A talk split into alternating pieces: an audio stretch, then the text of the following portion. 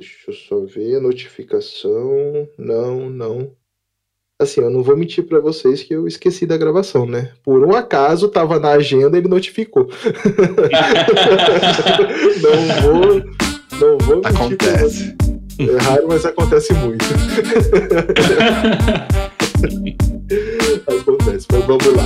Está cansado dos problemas de programação no seu dia a dia? Então junte-se a nós. Devs Cansados, um podcast bem-humorado e realista sobre a vida de TI. Somos cansados. Somos todos devs cansados. Começa agora mais um episódio dessa série verbosa, porém simpática. Porque eu sei que você aí também é um dev cansado. Todos devs cansados. Somos cansados. Somos todos devs cansados. E agora vamos começar a nossa daily. Como estamos? E antes de começar o episódio, Fernando César, a gente tem algo importante aqui do nosso perfil e pra quem tá ouvindo. Bom, o Devs Cansados agora é parceiro oficial do Ituring. Mas o que é o Ituring? O Ituring é um instituto de tecnologia que oferece cursos online focados em carreiras digitais de alta demanda. Os cursos são orientados a projetos para alunos que coloquem a mão na massa e aprendam de verdade o que aprender na área de programação, teste, DevOps, análise, tudo aquilo que a gente sabe que, que é bom pra nossa área, né? Hum, sim, sim. E assim, a gente tá falando aqui do Instituto Ituring porque é meio que a pegada nossa aqui do podcast, do- dos nossos memes, as coisas da rede social, que eles não são os cursos rápidos, não é mesmo? Sim, é formação completa mesmo, cursos de um mês a seis meses, tá ligado? Uma parada bem completa. E os cursos são feitos em conjunto com grandes empresas e instrutores, convivência de mercado mesmo. Bom, e se você quiser conhecer melhor Ituring, ouve o nosso episódio 49 e falamos ali por, sei lá, umas duas horas, né, sobre cursos online e sobre a empresa também, né? E o que que essa parceria proporciona aí para os nossos ouvintes? Bom, com o link que tá na descrição desse episódio que vocês estão ouvindo agora, o ouvinte ele tem um desconto exclusivo do Devs Cansados, tá? Esse é só pelo nosso link que vai dar esse desconto que tá lá, beleza? Então acessa aí na descrição e pega logo esse descontão, galera. Tá Boa, bom. boa, boa. Então vamos para o episódio. Boa. Então, eu sou o Alexandre Duarte, né? eu sou, sou de João Pessoa, mas eu estou falando agora aqui de Austin, no Texas. E eu tenho, tenho trabalhado aqui como engenheiro de software no Google pelos últimos quase sete anos. Opa, eu sou Hugo Marques, eu sou originalmente de Campina Grande, Paraíba, mas eu tô agora em Oceanside, na Califórnia. Nos últimos seis meses no Twitter e antes disso eu tive sete meses no AWS. Eu sou o Lucas Schmoeller, eu sou originalmente de Piquete, São Paulo, mas hoje em dia eu moro em San José, na Califórnia, e atualmente trabalho como Product Manager no eBay. E de Curitiba, eu sou o Fernando César. Hoje, o cúmulo do impostor sou eu hoje nessa gravação. Então bora.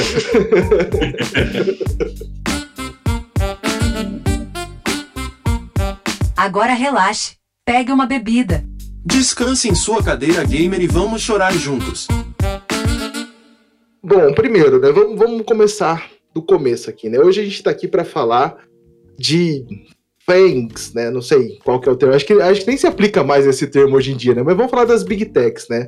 Das grandes empresas de tecnologia, que onde hoje todos vocês trabalham. E aí, pô, acho válido também falar, né? Hoje eu trabalho no iFood, não é exatamente uma empresa pequena, mas também, mas eu ainda tô no Brasil, ainda não fui para fora. Foi excelente. E, mas assim, a minha pergunta primeiro é para vocês. Vamos falar sobre o trabalho de vocês e como veio essa carreira. Vocês sempre pensaram, era um objetivo desde o começo trabalhar numa Big Tech ou foi acontecendo, teve, ou teve alguma motivação diferente? Cara, eu, entrei meio por acaso, sabe? Eu, eu, eu era professor, eu fui professor por seis anos lá na UFPB em João Pessoa. Uhum. E tava pensando em passar um tempo fora do Brasil, trabalhando como professor também numa outra universidade, e acabei recebendo uma sugestão de um amigo para aplicar para Google. E acabei passando e vim parar, vim parar aqui. Não, tava, não tinha planejado nada, nem de, de sair da universidade, nem de sair de país, nada. Não. Foi meio É. que por acaso. Nem, nem exatamente atuar na área de desenvolvimento, né? No seu caso, era Não. mais da aula mesmo. É, eu era, eu era professor de ciência da computação Aham, e acabei virando engenheiro de software, assim, meio por acaso. entendeu? Boa. É, no meu caso, eu tava no Brasil, eu tava trabalhando em Brasília na época, eu tava desesperado para sair do Brasil. Hum. Ahn, tava queria, trabalhando meu currículo, né, tirando certificação para ver se eu conseguia fazer um trampo e migrar para o Canadá. Uh, mas eu não tinha aplicado para nada e tal. E aí, do nada, eu recebi um, um convite de um recruiter do, da Amazon. Inclusive, até uma história engraçada que eu achei que era spam. Eu mandei a mensagem. Padrão, né? A síndrome do impostor no alto, né? Recebi a mensagem e fiz, não, não é para mim. Mandei pro lixo a mensagem e falei pra minha esposa brincando assim: ah, recebi uma mensagem do recruta da Amazon, não é para mim. Aí deletei. Mais tarde, no mesmo dia, assim, eu lembro que eu fui, eu fui ler a mensagem de novo e eu fiz, cara, isso tem muito detalhe, isso é para mim, eu vou responder. E aí, é, o resto é história, assim, era, recru, era recrute mesmo da Amazon, fiz a seleção em 2014, 2013. E quando foi em outubro de 2014, levou um ano para sair o meu visto. Quando foi outubro de 2014, eu tava chegando lá em Seattle, em Washington. Caraca, aí sim. eu comecei minha carreira já tem um tempo bom aí, tem quase 11 anos. E eu comecei como dev. Na época eu não pensava em sair muito, não. Eu tava bem tranquilo em só fazer meu trabalho, trabalhar o, o, o, que eu precisava, só e curtir a vida, não estava preocupado com isso, mas eu entrei numa empresa de consultoria aí no Brasil que prestava serviço para empresas no mundo inteiro. E aí eu comecei a trabalhar diariamente com empresas maiores e viver a rotina deles. Uhum. Resolvi mudar de área mesmo, ir para a área de produto, dentro da empresa de oportunidade de poder mudar. E numa dessas eu acabei virando consultor para o eBay. Eu passei uhum. um ano trabalhando com eles, coincidentemente o primeiro ano de pandemia. Então, em 2020, eu entrei no, entrei no eBay, comecei a trabalhar como PM, e no final desse ano, eles me convidaram a me juntar, né? Eu fiz um processo de entrevista inteiro, mas eles já tinham meio que me chamado para me juntar à empresa. Demorou um pouco, demorou uns dois anos para eu conseguir chegar aqui, mas eu consegui vir. Mas sempre foi uma coisa que eu e meu marido conversávamos bastante sobre, porque a família dele todo mora fora e a gente queria sair do Brasil mesmo. Uhum, porra, legal. Mas assim, é legal que acho que nenhum de vocês era exatamente o objetivo de carreira, né? A gente vê uma galera mais nova hoje já nesse, nesse foco, né? Eu, eu conversei com um cara que também é engenheiro do Google, do, o que fez o, o termo O, né, o joguinho lá de palavras. E, e ele falou que assim, tipo, ah, aconteceu, né? Acho que meio que igual vocês, né? Aconteceu, apareceu uma oportunidade, ah, por que não, né? Pô, excelente. E assim, é, do, do que vocês, vocês já trabalhavam já no mercado, né? Em diferentes áreas. E assim, tem muita diferença de imediato do trabalho de uma big tech para o que a gente faz no dia a dia numas empresas mais normais, entre aspas, vamos dizer assim? eu vou puxar essa porque uh, eu acho que eu, eu, trabalhava como analista de sistemas e programador no Brasil e eu vim como engenheiro de software, né? Um, ah, e assim, é pra, pelo menos para mim, é, foi bem diferente, assim um, do, no sentido de no sentido de principalmente eu acho que a, a responsabilidade e a independência que você tem tipo assim para tomar tocar os projetos etc um, e eu acho que os processos em si, como os projetos são desenvolvidos, a, toda a questão que você tem de, por exemplo, fazer um system design, tem muita questão, pelo menos em 2014, ali quando eu comecei, onde eu trabalhava era mais tipo, ah, só um servidor. Aí quando você vai para Big Tech, agora você está lidando com sistemas distribuídos, com vários servidores. Então, assim, eu, ach, eu achei na época, eu lembro que quando eu entrei, eu achei bem diferente. Esse era um mundo completamente diferente. Ah, e outra curiosidade é que não se usava, pelo menos internamente, não se usava nenhum dos frameworks que eu estava acostumado a usar na indústria normal, assim, da enterprise, né? Eu vim uhum. de banco e governo e usava Java, JSF e tal. Quando entrei na Big Tech, beleza, usava Java, mas era tudo interno. Caraca, que louco. Eu acho que eu assino embaixo disso que o Hugo tá falando, porque embora eu não esteja no dev, trabalhando com dev diretamente, eu vivo, convivo com isso todos os dias, e é realmente cada empresa que a gente passou, até quando eu prestei serviço para outras empresas, o stack de tecnologia, embora baseado em tem uma base forte, principalmente em Java, na minha experiência, costuma ser bem customizado para aquele tipo de negócio, porque cada negócio tem uma necessidade diferente. Falando mesmo sobre as big techs como um todo, tudo que você faz tem um impacto gigantesco. Você não está falando de, ah, eu vou afetar 100 mil usuários. Você está afetando milhões ou bilhões de usuários, dependendo do que você está mexendo. Então não é, é uma carga de responsabilidade que é muito maior do que isso, mas o dia a dia do trabalho ele pode ser muito parecido e uma coisa que eu vejo bastante diferença é que aqui a gente tem uns papéis muito bem definidos. Quando a gente está trabalhando, às vezes, em empresas menores, acaba que você está desenvolvendo, você está fazendo an análise de requisitos, escrevendo história do usuário, e todo mundo divide responsabilidade de tudo, e fica, pode ficar um pouco confuso. Isso aqui hoje uhum. é muito bem definido o que cada pessoa vai fazer no processo, e acaba que ajuda o processo, você tem mais oportunidade de explorar a área que você escolheu mesmo se desenvolver. Uhum. Bom, o que, assim, adicionando um pouco sobre isso, o que eu vejo muito é que, na verdade, aqui no Brasil, né, a cultura no Brasil é que, porra, tipo, a gente consegue fazer um monte de coisa ao mesmo tempo, né? E aí, olhando pra fora, assim, não, não sei se a gente deveria, mas a gente consegue, né? e aí, olhando pra fora, o pessoal ele é mais centrado mesmo, né? Focado nesses papéis específicos, né? Então acho que Acho que tipo, isso aí afeta muito também, né? Isso é um fato, mas é legal, até porque eu acho que isso é um grande diferencial de profissionais brasileiros trabalhando aqui. A gente se vira. Uhum. Se a gente encontra uma pedra no meio do caminho, a gente dá a volta, levanta a pedra, faz o que precisar. Mas a gente uhum. consegue chegar no nosso objetivo. E às vezes, outras pessoas que não estão tão acostumadas com, esse, com essa bagunça que a gente tem assim, tem um pouco mais de dificuldade de quebrar esse tipo de barreira. Sim, entendi. E, Alexandre, Alexandre não tinha né, experiência de dev mesmo, isso, né? Isso, Eu tinha pouco. Eu trabalhei em, em alguns projetos, mas em, em, centros de pesquisa, não era em, em indústria. Eu fui, eu fui, programador há alguns anos, mas era mais voltado para pesquisa.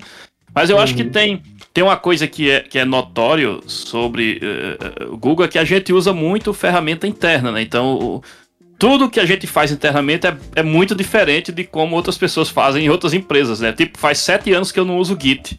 Eu nem sei se eu sei. Eu nem lembro se eu sei usar Git mais. Então, não sei usar mais Git, então. É, é, é, bem diferente. A gente usa muita coisa interna e tem muita maturidade da infraestrutura também. Então a maioria das uhum. coisas que você vai resolver, você pensa em resolver, alguém já resolveu e tem lá o negócio para você usar. Entendeu? Tem a infraestrutura é bem madura nesse sentido, que não é o caso em, startups, em empresas menores, que o pessoal está usando muito open source e coisas mais não, não tão maduras para o caso de uso daquela empresa, né? Você tem que fazer uhum. as coisas, estar construindo aos poucos, né? Pô, eu acho que uma coisa que vocês falaram que eu achei muito legal, que assim, a gente não usa muito os frameworks, as libs de mercado e tal. Então, tipo, a gente vê uma galera dando a vida e às vezes defendendo linguagens e, e frameworks e libs no, na internet. Isso aí não faz, na, na verdade, não faz muito sentido quando você pensa em trabalhar numa Big Tech, né? Você saber a base de uma linguagem, você realmente saber como usar ela, muito melhor do que ser especialista em algo muito específico, né? Numa, numa lib qualquer. Ah, sim, com certeza.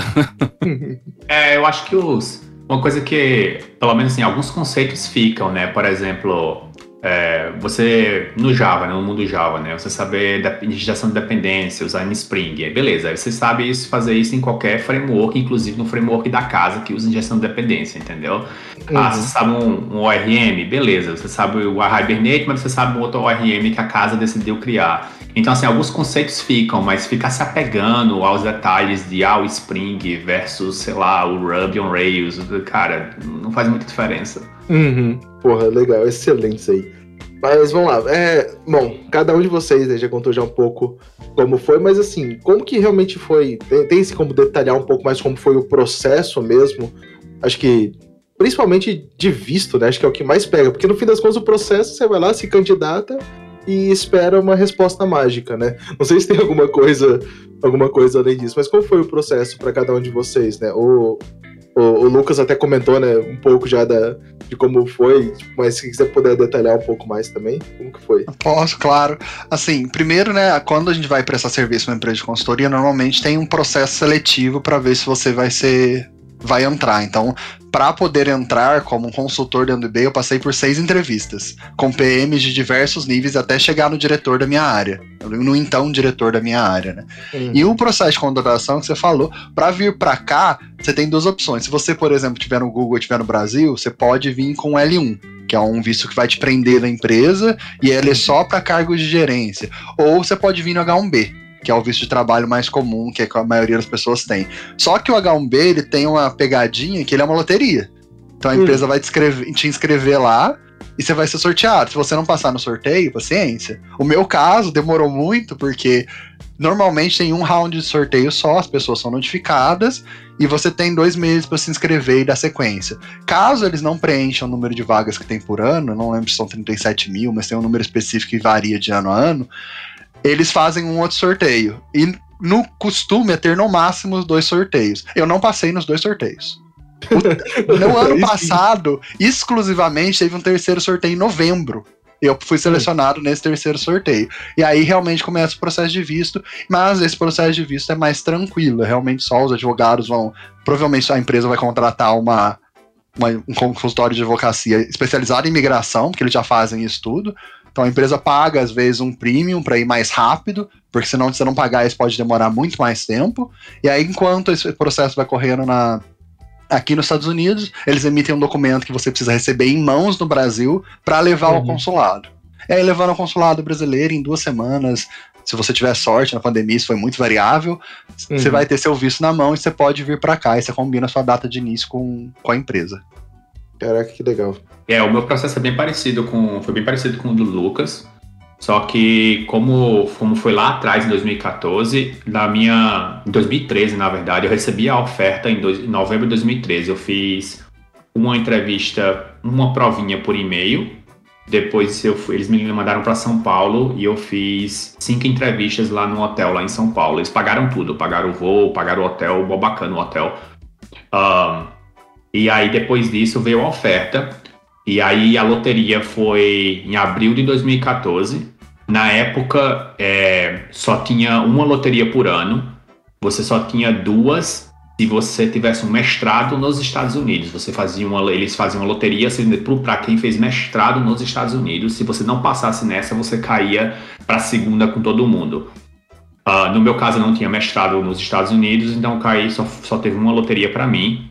E aí também tinha, não sei se ainda é assim, mas pelo menos naquela época tinha uma restrição no H1B que você só podia entrar nos Estados Unidos faltando 10 dias para 1 de outubro, que era a, a data de começo do, do emprego, só podia ser a partir de 1 de outubro. Então, eu lembro que eu viajei para o Canadá em agosto para ficar me acostumando com o inglês, com a língua. E quando foi setembro, dia 22 de setembro, faltando assim nove dias para outubro, eu vim e cruzei a fronteira para entrar nos Estados Unidos. Uhum, massa.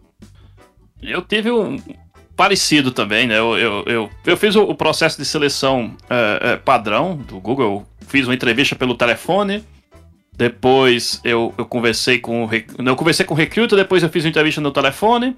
E depois eles me mandaram lá para o escritório de Belo Horizonte e eu fiz as, as cinco entrevistas lá no, no do loop da, da, da, seleção, né? E aí o, o, processo de visto meu foi, foi diferente, um pouco diferente. Eu, eu também, eles também aplicaram para mim para o H1B. E eu não fui sorteado, como o, o Lucas também, eu perdi a loteria, né? E isso era em abril, né? Eles aplicam em abril, sai um pouquinho depois do resultado, eu não, não ganhei a loteria. E aí a, a, a empresa é, perguntou se eu não tinha interesse em, em, passar um ano em outro lugar e depois transferir para os Estados Unidos com um visto diferente, que era o visto L1, né? Que você faz transferência internacional.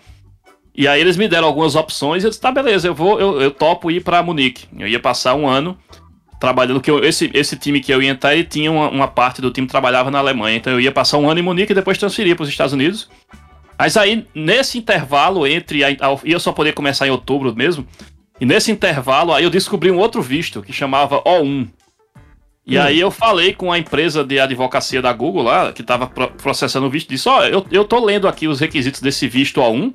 Como eu era professor, eu, eu tinha. Uh, eu conseguia uh, checar os boxes lá que precisava para esse visto. Né? Eu disse, ó, oh, eu tenho isso aqui, eu tenho patente, tenho publicação, já participei de conferência e tal. Não, não rola tentar o O1 caiu e ia direto para os Estados Unidos, não precisava passar um ano na Alemanha. Né? E aí acabei conseguindo entrar com, com esse visto O1, que não tinha, não tinha sorteio e não tinha cota. E aí vim direto para cá. Pô, excelente. Ela, inclusive, tá uma outra dica aí, né? Tem, tem outros caminhos para quem já, já tem também algumas formações. Excelente, cara. Muito legal. Oh, bom, assim, né? A gente falou já um pouco né, da diferença, mas, tipo, hoje, né? Principalmente com o cenário de pandemia e tal, é, existe. Tra... Ah, bom, assim, né? Acho que essa, é resposta é meio óbvia, né? Mas, tipo, existe trabalho remoto também, né? Nas big techs.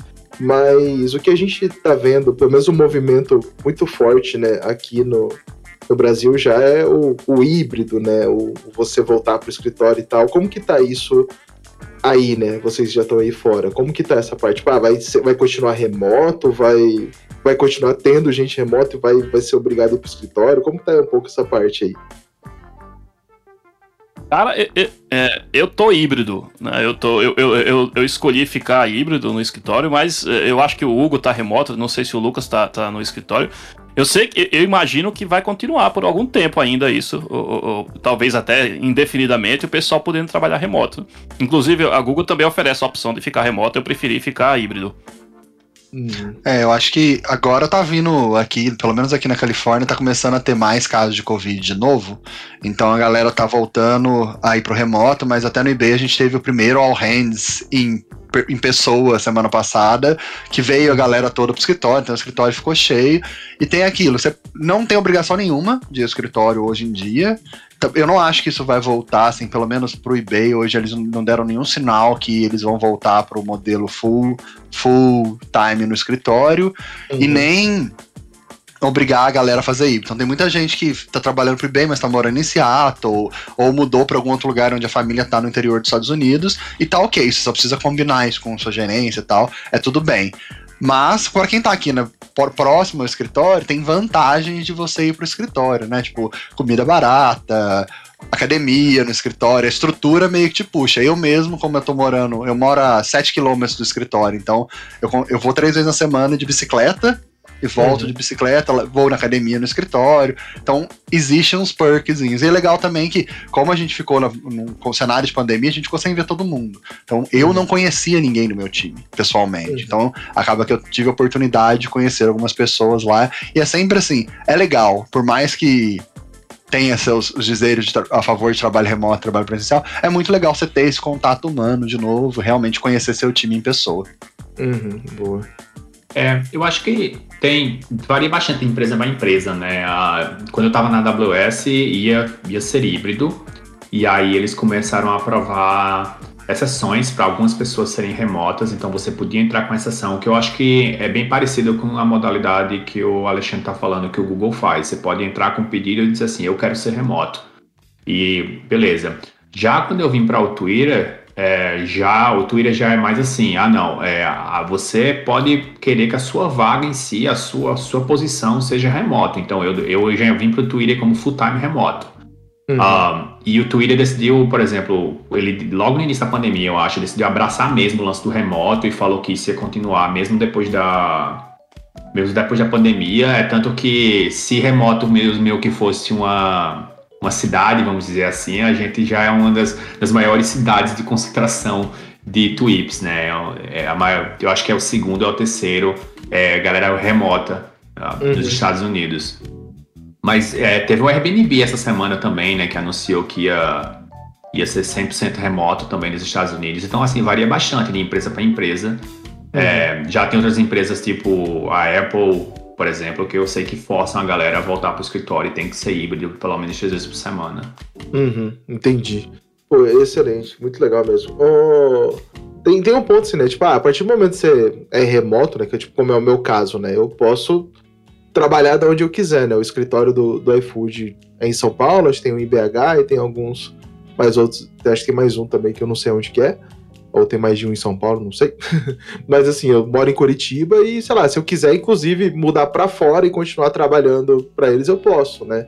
Se eu quiser, tipo, mudar para qualquer outro lugar do país, eu posso. Pro pessoal remoto aí também, se vocês quiserem, sei lá, de repente voltar pro Brasil, não que seja uma boa ideia, mas se quiserem voltar pro Brasil e continuar trabalhando, é uma opção também para quem tá remoto mesmo? Tem um problema nisso só, que é a questão legal, né? Porque os Estados Unidos têm diferença de taxes, né, de imposto por uhum. estado.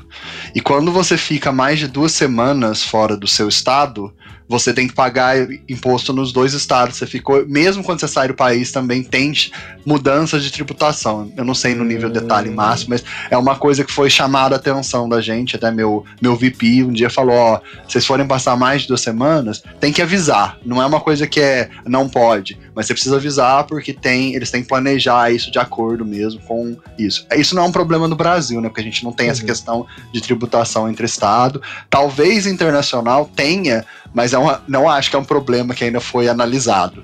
Uhum.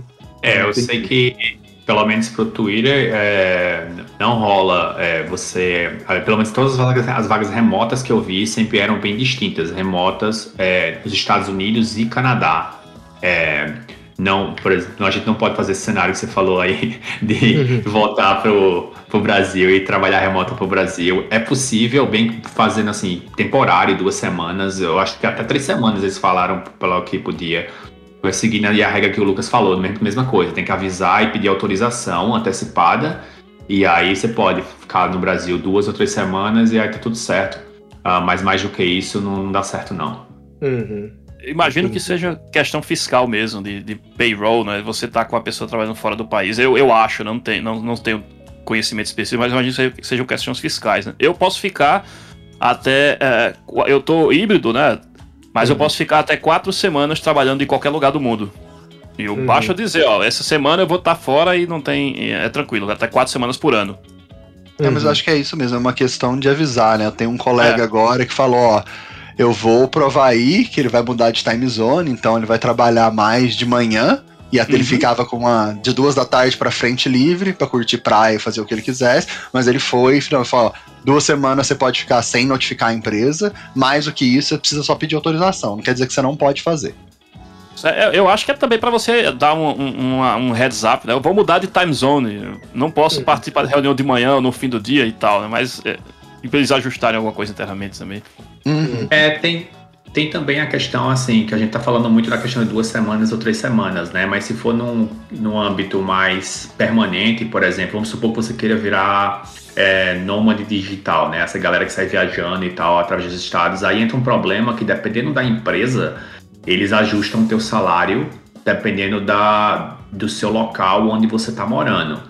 Então, por exemplo, quando eu fui me mudar, eu entrei no Twitter eu estava em Seattle, né? E eu fui me mudar para San Diego, eles fizeram e olharam que ah, San Diego está na mesma custo de vida de que Seattle. Então, logo não vai haver ajuste. Mas se eu tivesse me mudado, por exemplo, para, sei lá, para Flórida ou talvez para alguma região do Texas, aí rolaria um ajuste de salário por serem regiões que o custo de vida é considerado mais baixo do que Seattle e San Diego. Hum, entendi. Pô, isso aí, isso aí é bom, né? É bom saber, né, também. Isso porque é. afeta diretamente o seu, seu rendimento, né? O... É, o custo de vida é muito diferente mesmo. Assim, a gente é. que tá aqui na Califórnia é absurdamente mais caro viver na Califórnia do que viver em, em Seattle ou para Flórida mesmo, que é um dos lugares mais baratos. A, o, a o tanto de imposto que a gente tem a mais e o preço das coisas é muito mais elevado. Então, as empresas elas vão só ajustando. Isso é comum, uhum. acho que é comum para todo mundo, mas no Brasil isso eu não acho que você pode fazer isso legalmente. No Brasil você não pode reduzir salário sem ter um, um uma coisa de legislação do governo autorizando você a fazer isso. É, a, a, legislação aqui não permite. Eu fiz essa mudança da, da Califórnia, passei cinco anos aí em São José e mudei aqui para Austin tive um, um cortezinho de salário, mas, bicho.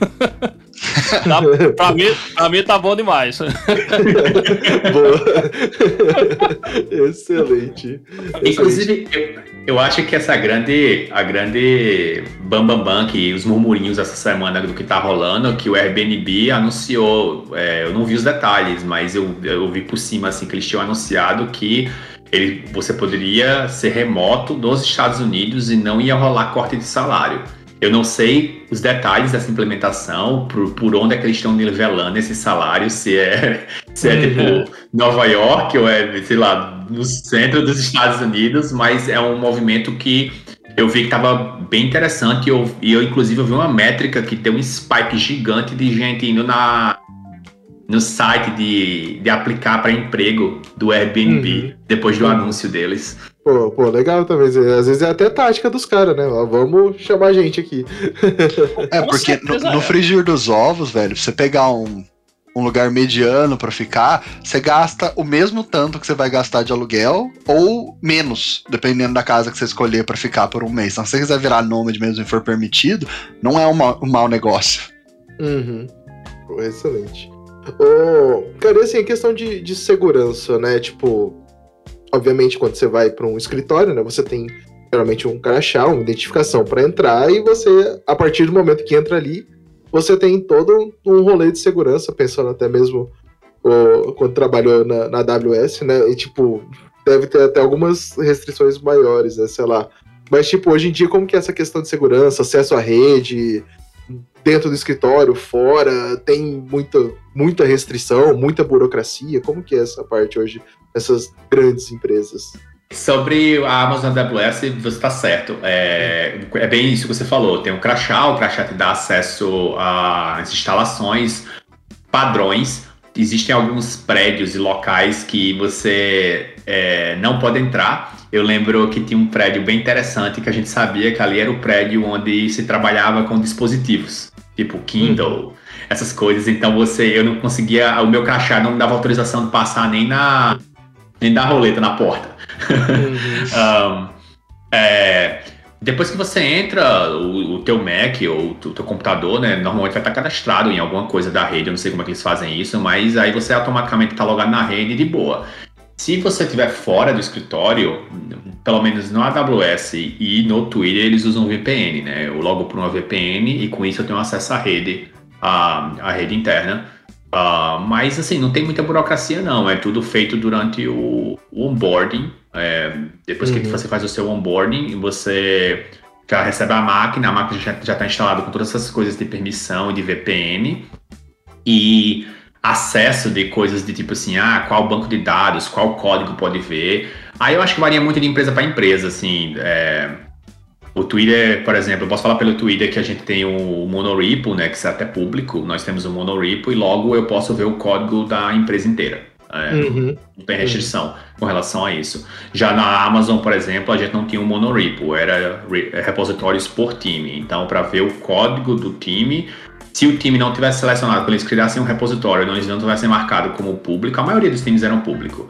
Mas se eles, por exemplo, quisessem dizer, ah, isso aqui é privado, eu só poderia ter acesso se eu pedisse uma permissão lá especial e aí alguém fosse lá e aprovasse. Uhum. Entendi. É um, um modelo de acesso a prédio no eBay é bem parecido mesmo. Você tem um crachá e para entrar no prédio você precisa passar. Até tem uma norma que, mesmo que tenham pessoas que trabalham com você, todo mundo precisa pra, passar o crachá. Se você tentar entrar num prédio, seu crachá for negado e alguém abrir a porta para você, a segurança vai te tirar de lá de dentro. Eles vão ver que você Caraca. entrou e vão te tirar de lá de dentro. Não tem essa opção, não. Mas até para visitante mesmo, eu posso pegar, levar um visitante no prédio, cadastrar ele e a pessoa pode ficar no escritório desde que ela esteja comigo não tem Uhum. problema. Mas em proteção aos dados é exatamente a mesma coisa. A gente tem, se tiver na rede interna, você vai ter acesso a tudo, aos sistemas internos. Produção é um pouquinho mais tem mais segurança em cima disso, você precisa de, algum, de um acesso especial. E aí, trabalhando de casa, você vai acessar a VPN e é como se você estivesse dentro da empresa mesmo, você pode ter acesso aos sistemas. Uhum. Além disso, né, a gente tem toda a parte de proteção à informação para evitar espionagem industrial. Então, tudo que a gente tem, recebe interno, vem ao hands, a gente não pode tirar foto e tal. Tem até um caso, se a gente está falando de dispositivo, que é famoso aqui na região da Apple, que um funcionário que trabalhava no desenvolvimento de dispositivos da Apple levou para casa dele, que ele pode fazer, Uhum. mas a filha dele tirou uma foto, do- uma foto dela, e o, o aparelho saiu no fundo. O cara perdeu Uhum. o emprego imediatamente. Aí. Então, assim, é super. Eles são. Faz sentido, né? É incompreensível, Uhum. porque é, é coisa novidade na indústria, é super controlado isso. E acho que em todas as empresas, até para falar mesmo em eventos, mesmo que a gente não esteja representando a empresa, é legal que a gente sempre passe e valide isso com o RH, porque eles vão Uhum. olhar se está ok, se não tá nem. não vai expor nenhuma informação que seja sigilosa a respeito da empresa. Uhum. Boa. É muito parecido também. É crachá para prédio, né? O, o, o crachá ele dá acesso a qualquer prédio da empresa no mundo inteiro. Então eu já trabalhei de vários lugares diferentes. Chego lá, entro no prédio e. Inclusive eu ganho um, um badgezinho baseado em quantos offices eu já visitei com, com o meu. O pessoal coleciona esses badges aí, vai pro mundo inteiro viajar e visitar os escritórios da Google. É, é muito parecido também. Não tem, é, tem, tem uma VPN interna que é bem transparente pra gente. Eu acho que uma coisa que é talvez diferente, ou, ou uma curiosidade, que eu imagino talvez o, vocês também tenham visto, é que a gente tem um token físico para logar nas máquinas, não é somente login e senha, né? Então hum. a gente usa uma, uma chavezinha USB que você tem que, que conectar nessa chave para poder logar na rede. Isso não só remoto, mas dentro do escritório também. Você tem que ter uma, uma chave. Uma YubiKey, exatamente. A gente usa a YubiKey para autenticação também. A gente usa isso, mas é só para sistemas específicos que exigem mais um nível de segurança, mas é a, mesma coisa pra gente. Na, na Amazon e no Twitter também, mesma coisa. Pra, até para logar, na, logar na VPN, eu tenho que usar a YubiKey. É pra tudo, eu tenho que usar isso pra ler meu e-mail, então é pra tudo. Caraca. então, é, esse, esse é também outro ponto interessante, né? É, e-mail, na verdade, sim, né? Uma conta de trabalho no celular não é algo tão comum. Ou, ou, ou você tem um celular para trabalho? Como que é isso, então? A partir do momento, pelo menos no eBay, eu uso meu celular pessoal, eu tenho acesso ao meu e-mail e ao Slack do eBay, mas a partir do momento que eu instalei isso, eles têm acesso ao meu celular. Então é uma escolha. Se você quer dar essa liberdade, eles têm acesso ao celular. É o mesmo esquema do seu Mac. Ele vem configurado, mas o que a Apple tem um negócio que chama Remote Management, que a empresa já deixa tudo preparado, mas ela tem controle da sua máquina. Então, quando você quer usar, ah, eu quero privilégio de administrador, você faz um request, você ganha o, o o acesso de administrador para você poder pôr alguma coisa na sua máquina, mas a máquina é da empresa, então eles sabem o que você está fazendo. É, aqui também é parecido. Eu tinha. Eu sou, eu passei por três, três estados nesse negócio de, de celular. Eu tinha o meu celular pessoal, que estava somente com a minha conta pessoal. Depois eu peguei um celular do trabalho. Aliás, eu coloquei o, o, celular, a minha conta de trabalho no meu celular pessoal. Aí eu disse, não, isso não tá muito legal. Eu pedi um celular do trabalho, coloquei a minha conta de trabalho no celular do trabalho. Eu tenho dois telefones nesse caso, o meu pessoal e o do trabalho. E depois eu disse, cara, eu vou, eu vou devolver esse negócio. Eu não quero conta de trabalho em telefone, não. Eu devolver, eu não tenho mais telefone com minha conta de trabalho. Porque eu não hum. quero ficar olhando o trabalho quando eu tô só com o telefone. Então eu devolvi. devolvi o, o, celular, o meu work phone, não tenho mais. Agora eu só tenho conta pessoal e telefone, não tenho minha, minha conta da, da Google, não. Uhum. E isso é tranquilo, né? Tipo, ninguém vai te cobrar. Putz, você não ah. viu o negócio que eu te chamei, não, né? Pô, isso é tranquilo e é libertador. Então você não ter a conta do trabalho no seu telefone é muito bom. É, no meu caso, um, eu lembro que quando era na Amazon foi engraçado, teve, teve, teve, teve alguns estados. Era quando eu tava no. Quando eu tinha um Android, logo que eu entrei na Amazon, eu tinha um Android. Era mais chatinho, porque tinha uma série de restrições que não podia ter nativo no Android, tem que instalar um app especial para eles terem controle, etc. Aí eu migrei para um iPhone e aí ficou transparente. Tipo assim, não tinha problema de nada, só usava normal e, o e-mail e o calendário e beleza.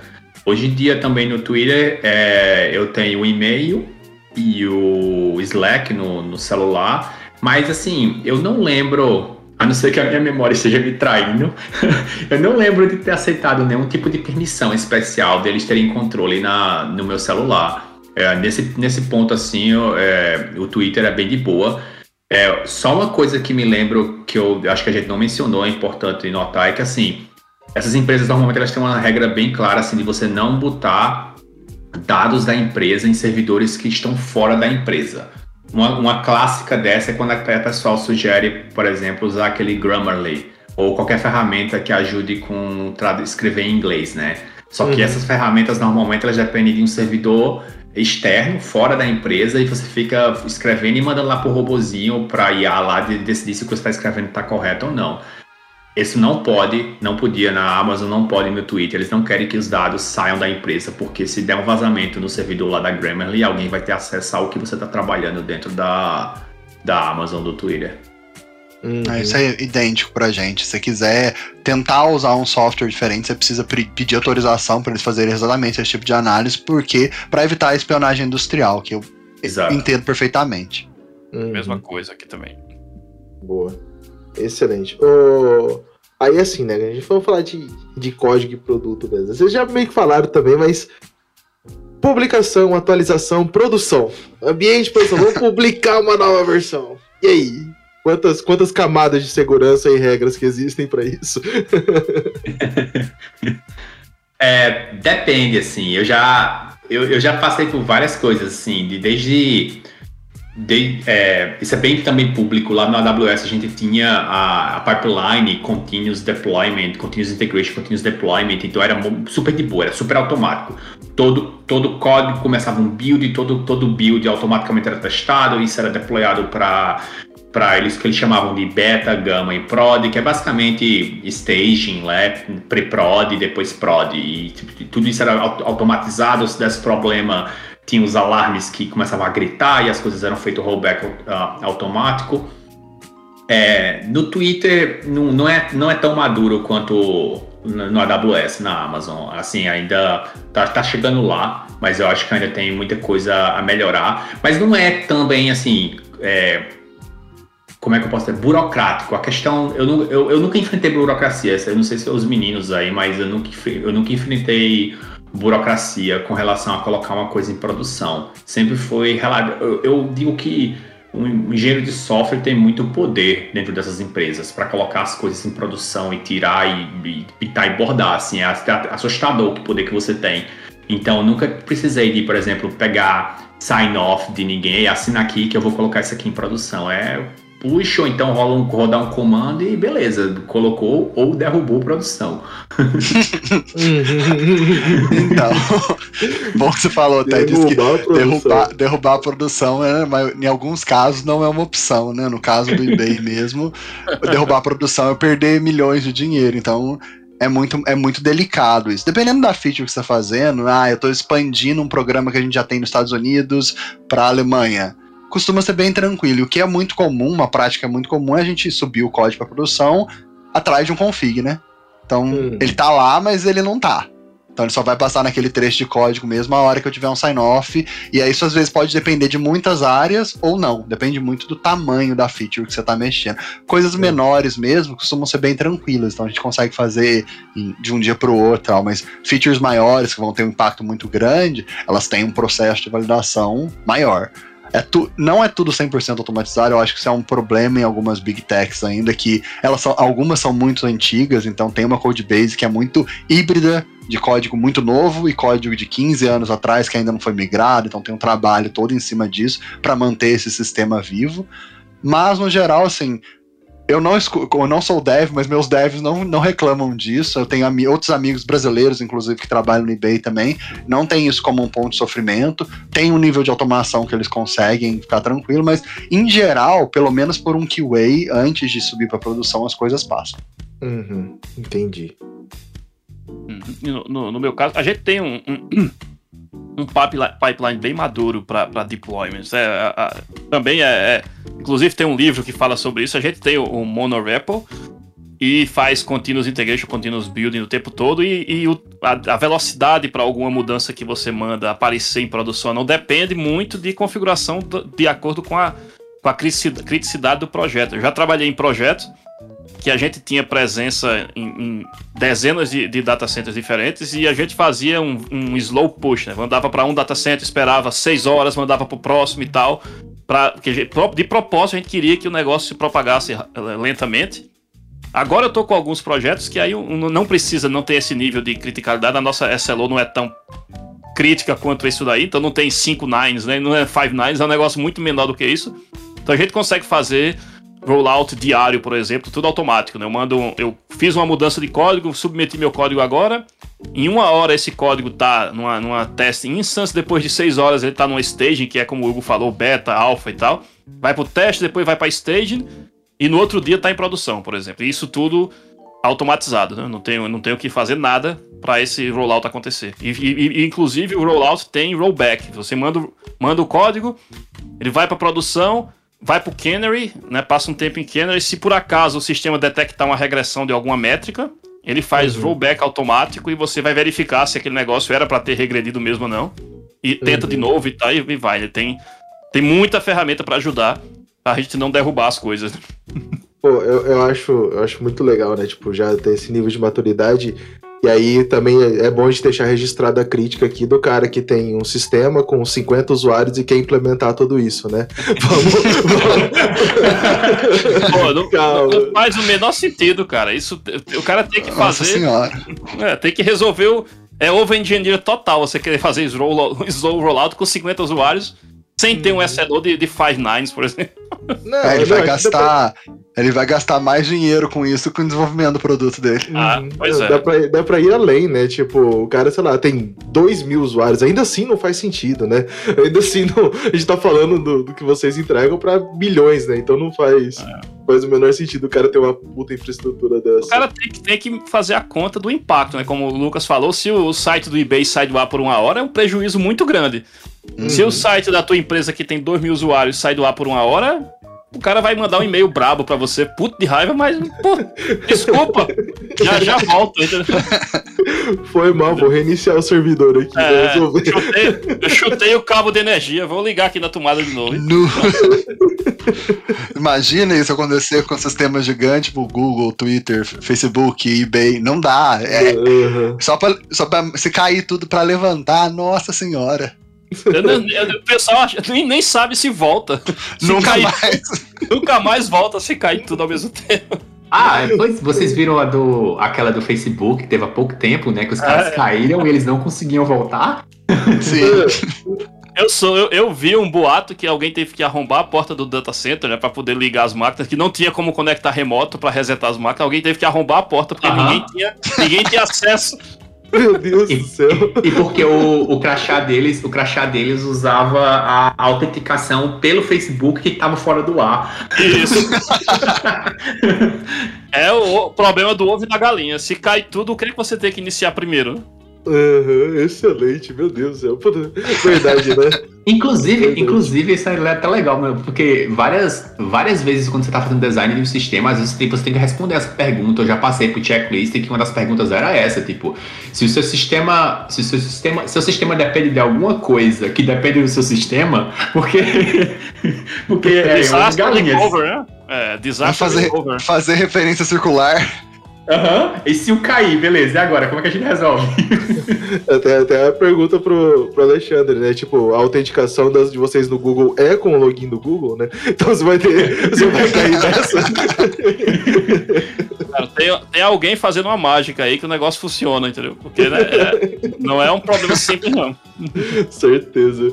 Pô, excelente. Ô, vamos retomar um pouco o, o assunto aqui que, tipo, tá, tá aqui na pauta, né? Sobre a gente falar de inovações né, em Big Tech. Pô, e o que vocês falaram é que existe muito pouco uso de ferramentas, de códigos, né, open source e tal, é tudo muito criado internamente. Então, o que, o que realmente existe é a necessidade de inovação de verdade, né? Do, do zero, se a gente pensar dessa maneira, porque eventualmente não, não existe segurança de trazer um código open source para rodar junto com vocês, né? Então, quando a gente fala, tipo, ah, inovação existe todo dia, né? É necessário pensar desse- dessa maneira. É, pensando dessa forma, com certeza. Eu acho que você tem que pensar também que são empresas, a maioria das, das FANGs, né, das Big Techs, elas são empresas antigas e elas geraram muita coisa que outras empresas usam hoje. E aí surgiram trilhões de frameworks em cima de tecnologia de back-end, front-end, e aí isso foi expandido e acaba que essas empresas ficaram usando os frameworks delas e vão evoluindo ele aos poucos. Então, se você olhar, às vezes elas são até um pouco defasadas em, em relação ao mercado mas existe um esforço constante em fazer não só inovação tecnológica, mas inovação em cima do produto também, né?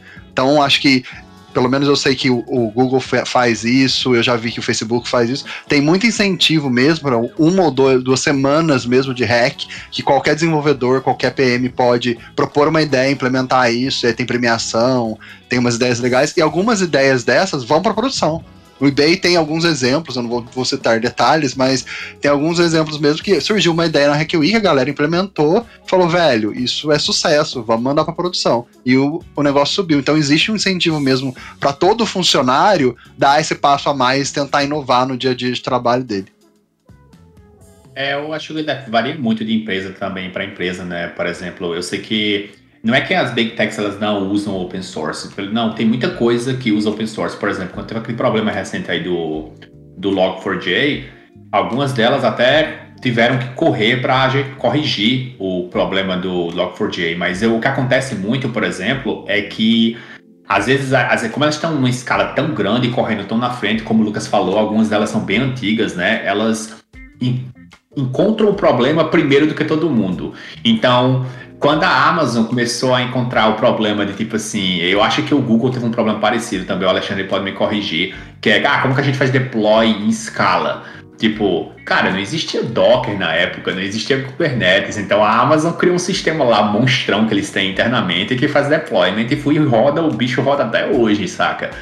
É, algumas dessas coisas acabam indo para fora. É, por exemplo, eu sei que a Amazon recentemente, eu estava até fora já dela, mas eles estão. Vocês fizeram um fork daquele Elasticsearch e estão agora com uma distro chamada OpenSearch. Um, e algumas coisas acabam, acabam vazando para fora, assim. É, e outras não, mas por exemplo, eu sei que o Twitter também tem algumas coisas que eles, faz, eles fazem que eles deram para a comunidade. A, a stack, a stack que o Twitter usa para criar os serviços internos, etc, é tudo público. Tá tudo no, tá tudo no GitHub, toda a stack que a gente utiliza. Claro, vai ter mudanças, umas mudanças comparadas ao que a gente faz internamente, mas o grosso tá lá. É bem por aí mesmo. É questão de a, a, a escala dos problemas que o pessoal resolve né? Não é uma escala comum que todo mundo resolve. Então, é, geralmente não tem uma solução open source específica para aquele projeto. Né? E, e, também tem um pouco de. de que é minha opinião, né? O cara quer, não quer muito que confiar numa coisa que vem de fora. Ele acha que ele vai fazer melhor e tal, e aí vou fazer o framework tal para resolver outra coisa, mesmo que por acaso existisse alguma coisa open source que pudesse resolver aquele problema. Às vezes acontece um pouco disso também, de, de você preferir fazer uma coisa in-house, né, do que usar de fora. Mas eu, eu acho que a maioria dos casos é, como o Hugo falou, não tinha. Na época que essas empresas encontraram esse problema, não tinham a solução disponível, os caras fizeram. E depois fica muito caro você mudar, adotar um open source depois que os outros resolveram, né? Agora não, não tem como já tá rodando. Já, aí é a clássica do programador, né? Se tá funcionando, não rela. Deixa quieto. Pô, é, é, esse negócio é, é, muito caro, né? Tem muito custo de você mudar e o risco e tal. Sim, não, sim. não compensa. Eu vejo que até tem uma grande corrida, né, de se atualizar. Todas as empresas querem trazer tudo para um stack maior, aumentar a legibilidade de código, velocidade de deploy, correr atrás mesmo para poder evoluir mais rápido. Mas, uhum. igual o Alexandre falou, é, faz muito sentido. Isso custa muito caro. Então, assim, uhum. isso é feito em todas as empresas que eu já tive a oportunidade de conversar e trabalhar junto. Eu vi isso sendo feito, mas isso é feito aos poucos. Uhum, é, e tem, e tem, não, tem, tem um custo não só de fazer essa, isso, né, dessa migração, e tem o, o opportunity cost também, que é o pessoal que está fazendo isso podia estar tá fazendo outra coisa, né? E Sim. que ia gerar uhum. um benefício maior do que fazer essa migração. Então, é muito caro você migrar depois que o negócio está funcionando bem, se não tiver uma razão muito concreta, métricas que você vai melhorar, só para só para adotar uma open source library não faz sentido. Né? Uhum. Aí você chegar um cara, extremamente um gerente técnico, muito, muito bom ainda, chegar com uma ideia dessa, vamos fazer porque vai ter ganho aqui, mas realmente ele não mostrar que o ganho de valor final dá mais valor que fazer uma feature nova do produto que eles já estão planejando, a gerência maior vai falar, velho, não dá, né? Olha aqui, é. eu tô deixando de ganhar dinheiro e gastando dinheiro com isso, não vai rolar. Uhum. É, esse negócio de, de vamos fazer isso porque eu acho que é massa, não rola não, não cola não. não vai, não vai se criar não, a pessoa que tem que ter uma métrica, né? Vamos fazer isso porque a métrica tal vai melhorar tantos por cento. Exato. Então já, já fica aí então também mais um ensinamento que a gente vê também nessas empresas pequenas, o cara querer adotar alguma coisa porque é legal. Fala, pô, mano, realmente olha o valor que você tá agregando pro seu produto ou não, se faz sentido ou não, não adota só porque é legal, né? Mas aí também, essa, essa, essa, essa dica tem que ser para todo mundo, né? eu não quero puxar sardinho para minha área, mas é o que eu acho que faz bastante diferença mesmo, e eu vejo bastante nessas empresas grandes, é trazer a mentalidade de produto para todo mundo. Uhum, Porque sim. basicamente é isso. O, o dev que tá trabalhando comigo, ele tem que ter a mesma mentalidade de produto comigo pra gente poder caminhar na mesma direção. E aí entra uhum. nisso. Ah, eu quero usar isso porque é legal. Velho, é legal, mas e é legal uhum. e o quê? O que, que ele está adicionando? tem, tem a ver com o gol geral, a estratégia geral da empresa. Isso é uma coisa que todas as empresas mandam para a mídia. Qual é a estratégia anual da empresa? O que, que é o, o, nosso gol geral? Qual é a nossa missão? Essas coisas são muito enforçadas aqui dentro das, dentro das empresas. Então todo mundo tá deveria estar, né, muito bem alinhado em relação a isso. Uhum voltando à conversa que a gente teve sobre o CICD, né? Tipo assim, é, eu tenho um talk na da Amazon que eles fizeram, que eles falam que um dos motivos que eles fizeram, decidiram fazer o CICD é porque eles viram que estava gastando, se gastando muito tempo e reinventando a roda em todo o time. Todo o time estava gastando energia para reinventar a roda em vez de estar tá criando features para os, os usuários deles. E aí eles pensaram, não, a gente vai resolver esse, esse, problema em um canto central e agora a gente tem uma justificativa, porque isso vai melhorar a performance dos times para a gente entregar mais feature. E foi por isso que fez toda aquela pipeline gigantesca de CI/CD de como a gente faz deployment da Amazon, entendeu? Não foi porque alguém falou, ah, é legal, é divertido fazer CI/CD. Não foi, não foi assim que funcionou, sabe? Não, não era essa a intenção, né? O, acho também, assim, voltando né, no, no assunto que o Lucas trouxe, o, o desenvolvedor, né, e também vou pensar mais nos tech leads, né, nessas pessoas que também estão mais à frente, eles precisam também aprender a trazer a mentalidade de produto para quando eles estão querendo trazer um refactor para dentro de uma solução. Porra, eu preciso refatorar, mas por quê, né? Por que, que eu preciso refazer? Por que, que eu preciso evoluir isso aí? E isso aí tem que, tá, tem que trazer nessa venda mesmo, né? Da, da, solução e justamente a melhoria, como o, o, Hugo acabou de falar, né? Tipo, ah, isso aí é importante porque vai me liberar mais recurso para fazer mais coisa, né? Então, tipo, trazer também essa venda da parte técnica, porque a gente vê muito é, hoje, em, em, alguns casos, né, até mesmo reclamações no, no, no, nas redes sociais, é, o cara ah, mas eu não tenho, eu não consigo refatorar o negócio. Eu falei, cara, você não, você não tá sabendo vender, né, geralmente? Você não tá sabendo explicar por que, que você precisa refatorar. Geralmente é isso, né? Sim, eu, e assim, não é só isso. Às vezes, quando a gente tenta trazer essa ideia de mentalidade de produto, acaba que você produz uma galera que tá focada em entregar uma feature. E não é isso que você quer. Uhum. A feature é só o meio. Você quer que a galera realmente entenda, beleza, para qual gol nós estamos trabalhando? Ah, a gente quer aumentar o revenue da empresa em tantos por cento e faz sentido porque essa área aqui está em expansão e a gente consegue aproveitar uma oportunidade e trazer isso. E assim, a gente fica falando dev, product manager e todos os papéis, mas no final das contas a gente tem uma equipe de produto. Uhum. Né? Essa, todas as empresas, assim, essas big techs agora, elas, algumas têm mais de um produto, né? Mas todas elas são empresas de produto e têm essa mentalidade. Até uma coisa assim que, quando a gente falou lá de diferença entre as empresas do Brasil e cá, o Brasil está caminhando nessa direção de empresa de produto. É uma coisa que está aquecida. Até quando eu saí do Brasil, eu estava vendo muito crescimento, muita oportunidade uhum. para assumir vaga de PM e tal. Mas a gente ainda está caminhando e isso aqui já é uma coisa mais madura. Eu já enxergo isso mais assim.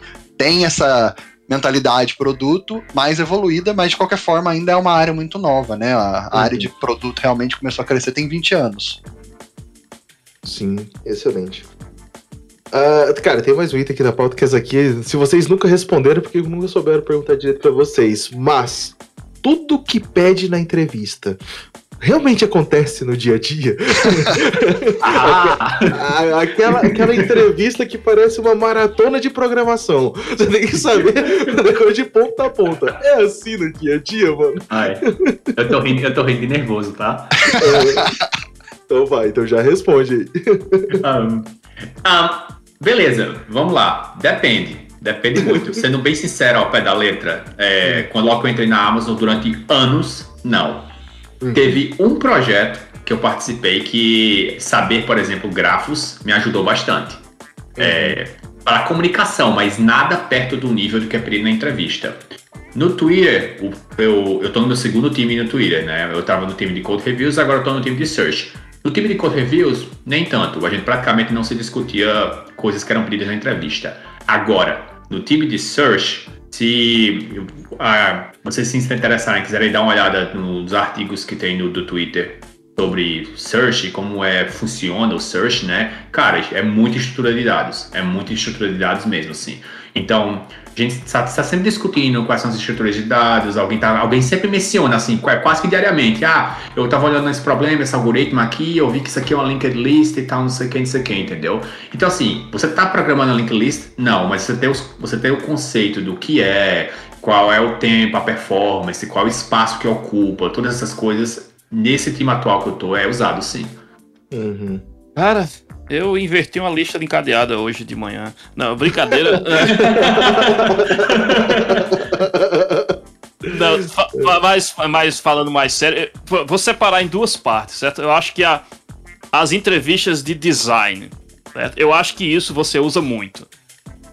A entrevista com você saber particionar um problema em pedaços menores, desenhar quais são os boxes, como é que os boxes vão se comunicar e o que é que você vai botar entre duas peças e tal. Isso você vai usar muito o tempo inteiro.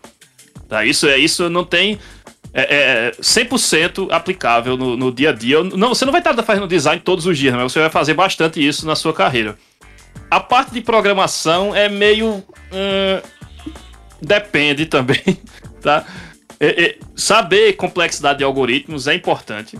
Né? Você vai ter que comparar soluções em algum momento e em, alguns, em algumas situações vai fazer sentido você procurar um algoritmo melhor. Na maioria dos casos, não. Qualquer algoritmo vai resolver se o problema não tiver uma escala muito grande. Mas se a escala for grande, ter uma ideia de quais estruturas de dados usar, quais são os melhores algoritmos e tal, é, é útil, tá? Eu já usei algumas coisas que, que geralmente caem em entrevistas de programação em, em, alguns projetos que eu fiz, eu tive que resolver um, um, um, sistema de equações lineares que eu tive que otimizar. Eu tenho algumas coisas dessa que aparecem de vez em quando, mas na média é tipo você estudar para prova de cálculo, entendeu?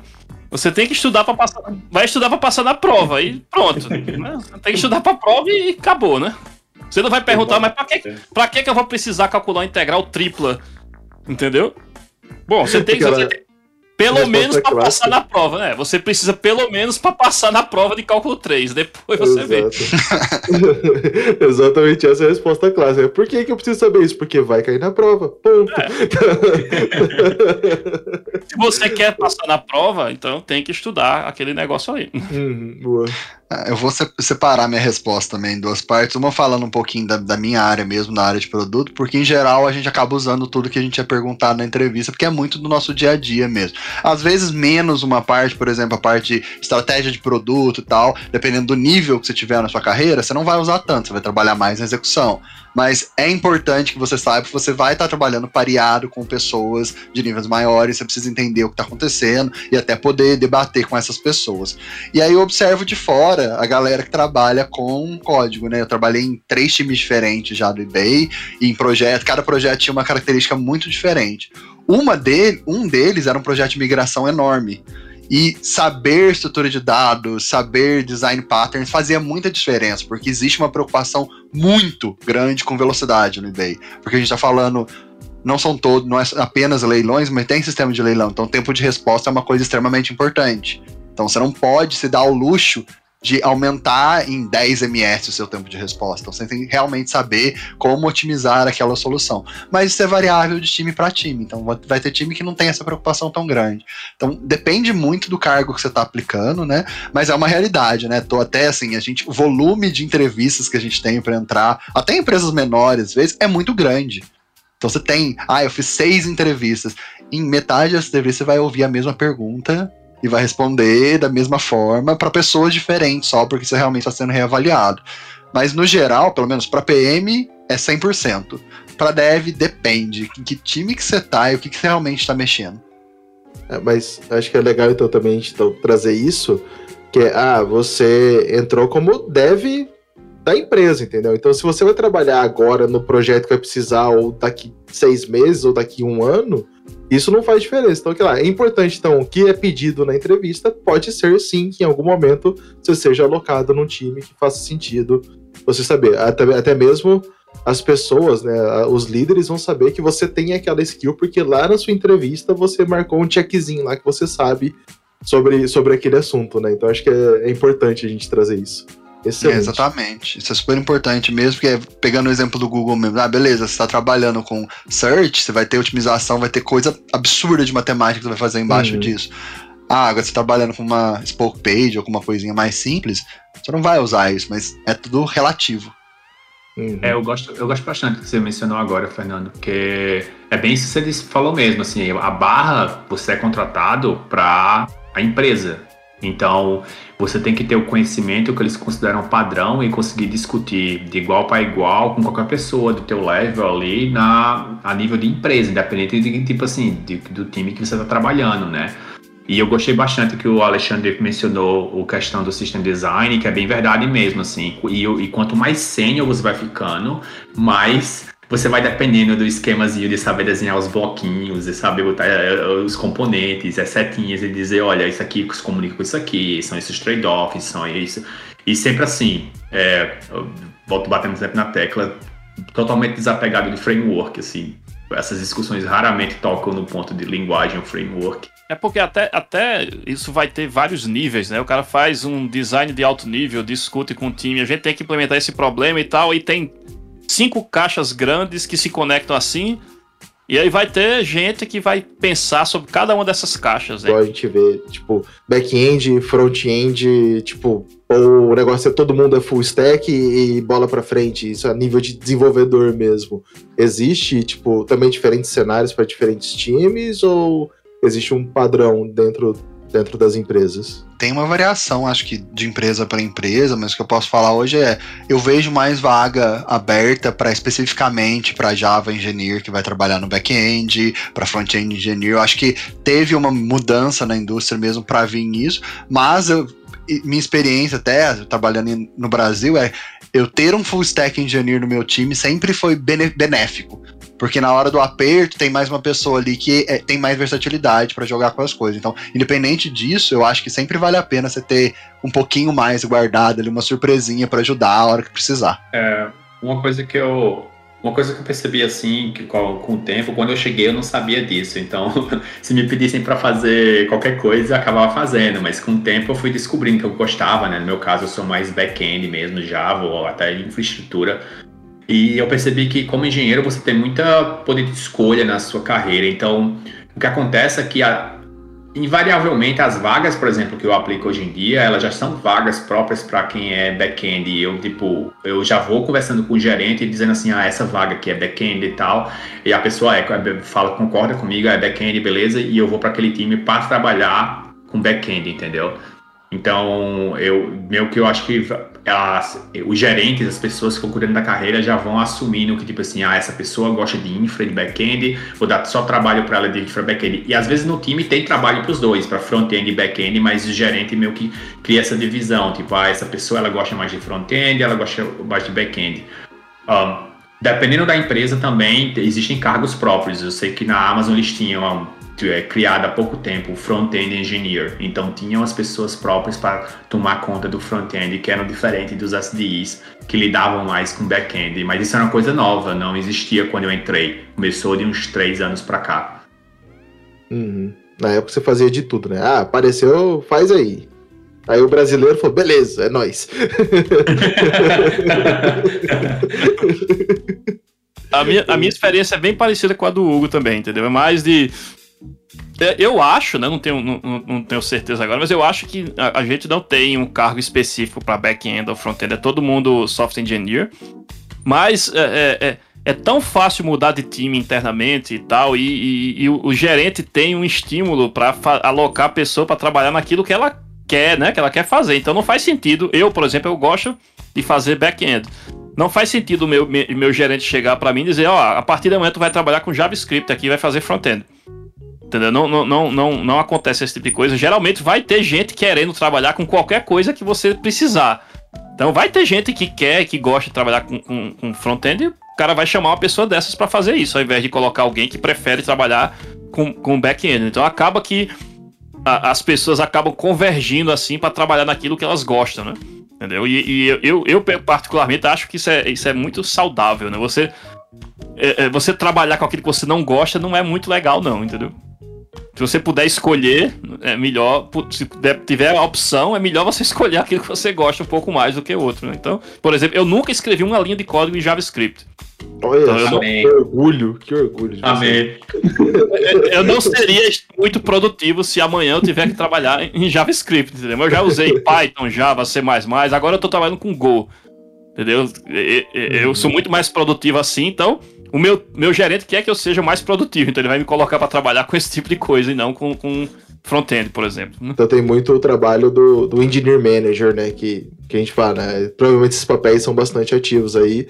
E essa, essa pessoa realmente tem que conhecer o time com quem ele lida para poder encaixar as pessoas nas melhores, nas melhores atividades. Tem muita conversa, né? Você conversa. O, o cara, o, o gerente chega e faz: Ó, oh, a gente tem aqui cinco problemas para resolver. Dois são front-end, três são back-end. Como é que a gente resolve? Quem quer, quem quer trabalhar em quê? Uhum. E aí se organiza. Ah, isso é um- eu, tenho, uma- eu tenho uma história boa com isso aí. É, eu não sabia disso, né? Eu tava acostumado vim do Brasil de consultoria, onde eu tinha um chefe e eu fazia o que eu era mandado a fazer. Então, quando eu, quando eu cheguei aqui, logo que eu cheguei, o meu gerente é, me colocou num projeto que era com front-end para mexer com Perl e um framework em Perl para front-end chamado Mason, que era era a tecnologia que a Amazon usava quando ela foi fundada lá em 1998 por ali.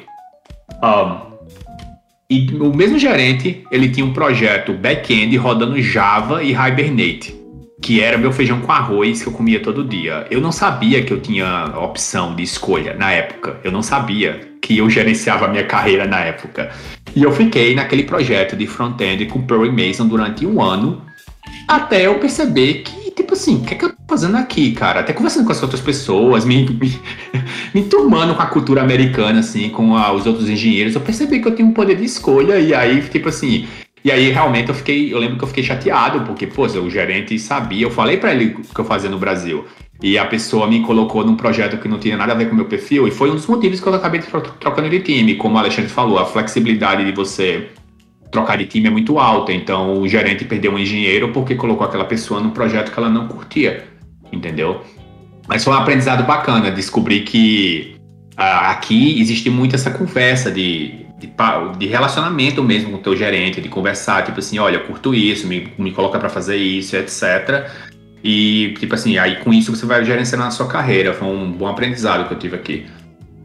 É, é bem legal mesmo do que o Hugo tá falando, que a gente tem essa esse ownership mesmo em cima da nossa carreira e os gerentes aqui eles estão sempre perguntando e aí tá tudo bem? O que, que você quer fazer? Como que a gente pode melhorar? O que, que eu posso te ajudar para fazer as coisas?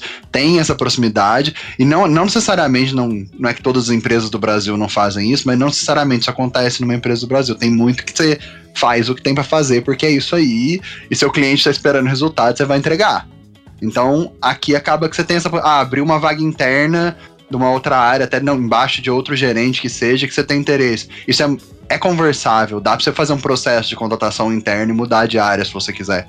Isso é bem legal, assim, bem, você tem possibilidade de explorar coisas novas e buscar o que você está interessado. Seja você uma pessoa que está mais no começo da sua carreira, né, que é onde a gente realmente sai da computação com um milhão de coisas de possibilidade não sabe onde quer ir ainda, ou você que já está numa posição mais sênior e sabe o que você gosta e quer buscar mais desafios naquela área. Então, tem essa tranquilidade de conversar com o seu gerente e até a níveis mais altos. Você pode realmente sentar e conversar com o seu diretor. Em alguns casos, até os VPs de algumas empresas, eles deixam abertos horários na semana para você poder conversar com eles. Porra, massa. Aqui na Google isso é levado ao extremo. Tipo, se eu quiser mudar de time amanhã, o meu gerente atual não pode me bloquear. Ele não, não pode dizer, ele não tem como impedir que eu mude de time se eu quiser. É extremamente aberto. Eu vou procurar outra vaga, aplico para outra vaga. Se o outro, o, o gerente do outro time me aceitar, eu vou e acabou. Não tem como me bloquear. Então isso faz com que as pessoas convijam para trabalhar no que elas querem, né? O gerente não tem como segurar você no time e todo mundo vai acabar se movendo para trabalhar realmente naquilo que ela, é, que ela se sente melhor, que ela acha que é mais é, é, é, capaz ou mais é, eficiente, né? Então, o negócio, a empresa como um todo converge para ficar mais eficiente quando as pessoas vão mudando de time para trabalhar naquilo que elas são, que elas se sentem melhor, certo? É, tem um ponto que aí tipo, até puxando um pouco de sardinha para minha área, né? Hoje eu trabalho com, com agilidade, né? Sou agilista. E eu queria saber, na verdade, dessa parte de processo, né? Daí dessas grandes empresas. É, assim, quando vocês falaram de CI, CD, ok, isso tem algo muito bem definido, mas acho que até, até mais também, primeiro para parte do, do, Lucas, né, tipo, da parte de produto, como que acontece nessa essa parte, como que acontece o andamento, pô, aquela questão básica mesmo, tem daily, tem review, tem retrospectiva, tem, não tem, tipo, faz sentido, porque, tipo, é, é, às vezes muda muito, né, o, o, os processos, né, às vezes ficam muito grandes e não faz, não, não acontece, né, e, e, como que é, tipo, esse, essa rotina mesmo aí dessas empresas gigantes? Assim, igual você falou, é muito grande, então as coisas vão ser quebradas, né? A gente, de certa forma, tem uma iniciativa, vamos supor, a gente quer lançar uma, uma feature nova, uma maneira de vender nova dentro do eBay. Isso vai envolver o pessoal do time de vendas, vai envolver o pessoal de homepage, de search, da página de item, de checkout, assim, são N times. Então vai envolver vamos pegar duas áreas, por exemplo, que é a área de selling e a área de experiência do comprador. Essas duas áreas vão ter que coordenar o trabalho em todo. Então, normalmente vai ter uma pessoa dentro da área que está liderando essa funcionalidade, seja de buyer experience ou seja de selling, ela vai pegar e vai liderar, e a gente vai ter um fórum inicial de vamos conversar com stakeholders, vamos conversar qualquer ideia, que qualquer hipótese que a gente vai fazer, vai apresentar. Aí cada um leva isso para sua área específica, isso é levado também. Aí esses fóruns menores já vão ter gente de engenharia para começar a realmente ver a viabilidade técnica daquilo. Então os engineering managers fazem parte disso. Isso vai sendo quebrado realmente até chegar no nível de eu vou trabalhar isso com o meu time. Quando chega para o meu time, o ideal é que isso esteja né, mais mastigado, por assim dizer, não, mas mais bem definido. A gente já tem uma coisa mais robusta para o time poder realmente começar a fazer um spike técnico, entender como a gente vai desenvolver aquela solução. E enquanto isso, eles estão, os devs, né, eles vão, algum deles vão assumir a liderança dessa feature e vão conversar com os devs de outros times que estão trabalhando com essa feature para a gente conseguir fazer uma entrega end-to-end. -end. Então, assim, é um processo que acaba sendo um pouco mais longo, dependendo do tamanho da sua feature, mas ele até que ele funciona bem. E aí a gente, quando a gente vai fazer review, essas reviews normalmente vão ter todos os times, slots pequenos de tempo, então seis minutos, só que isso traz uma visibilidade muito legal pro time de desenvolvimento. Então, essas pessoas elas vão ser colocadas frente a frente com o VP de desenvolvimento, com o VP de produto, então elas vão mostrar o trabalho deles, vão fazer uma demo, então a gente tem essa review formal, a gente faz uma, um teste também de, ah, vamos quão, quão, você, quão pronto você está para os próximos sprints. Então, as suas grooms estão funcionando, suas histórias estão bem escritas, o, o, os desenvolvedores estão satisfeitos com isso, o que está faltando, ah, o seu time parceiro não está te dando o insumo que você precisa. Mas isso é bem adaptado à realidade da empresa. Então, dependendo do que você estiver trabalhando, isso muda. Eu acho que até no Brasil é isso. Quando você está falando, trabalhando com ágil no Brasil, seja com Scrum, seja com Kanban, seja com Safe, sempre está adaptado. Nunca é o que vai estar tá no papel. Então muda-se muito. Por exemplo, o papel de Scrum Master, às vezes, ele acaba caindo numa pessoa que está liderando pessoas dentro do time, mas ela vem do background de engenharia e ainda faz alguma programação. Isso depende muito de como que a empresa está regi regendo isso. Mas, assim, eu acho que é um processo que hoje ele já está bem tranquilo nessas empresas desse tamanho, porque quer queira, quer não, ele começou aqui e foi sendo espalhado. Então ela já tem um nível de maturidade legal em relação a isso. Uhum. O pessoal da engenharia aí mesmo. Também é isso? Essa é a percepção?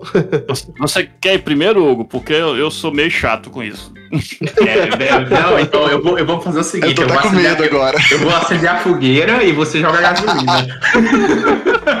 é o Boa. seguinte: a, minha, a regra sobre processos, pelo menos nas duas empresas que eu participei, é não tem processo.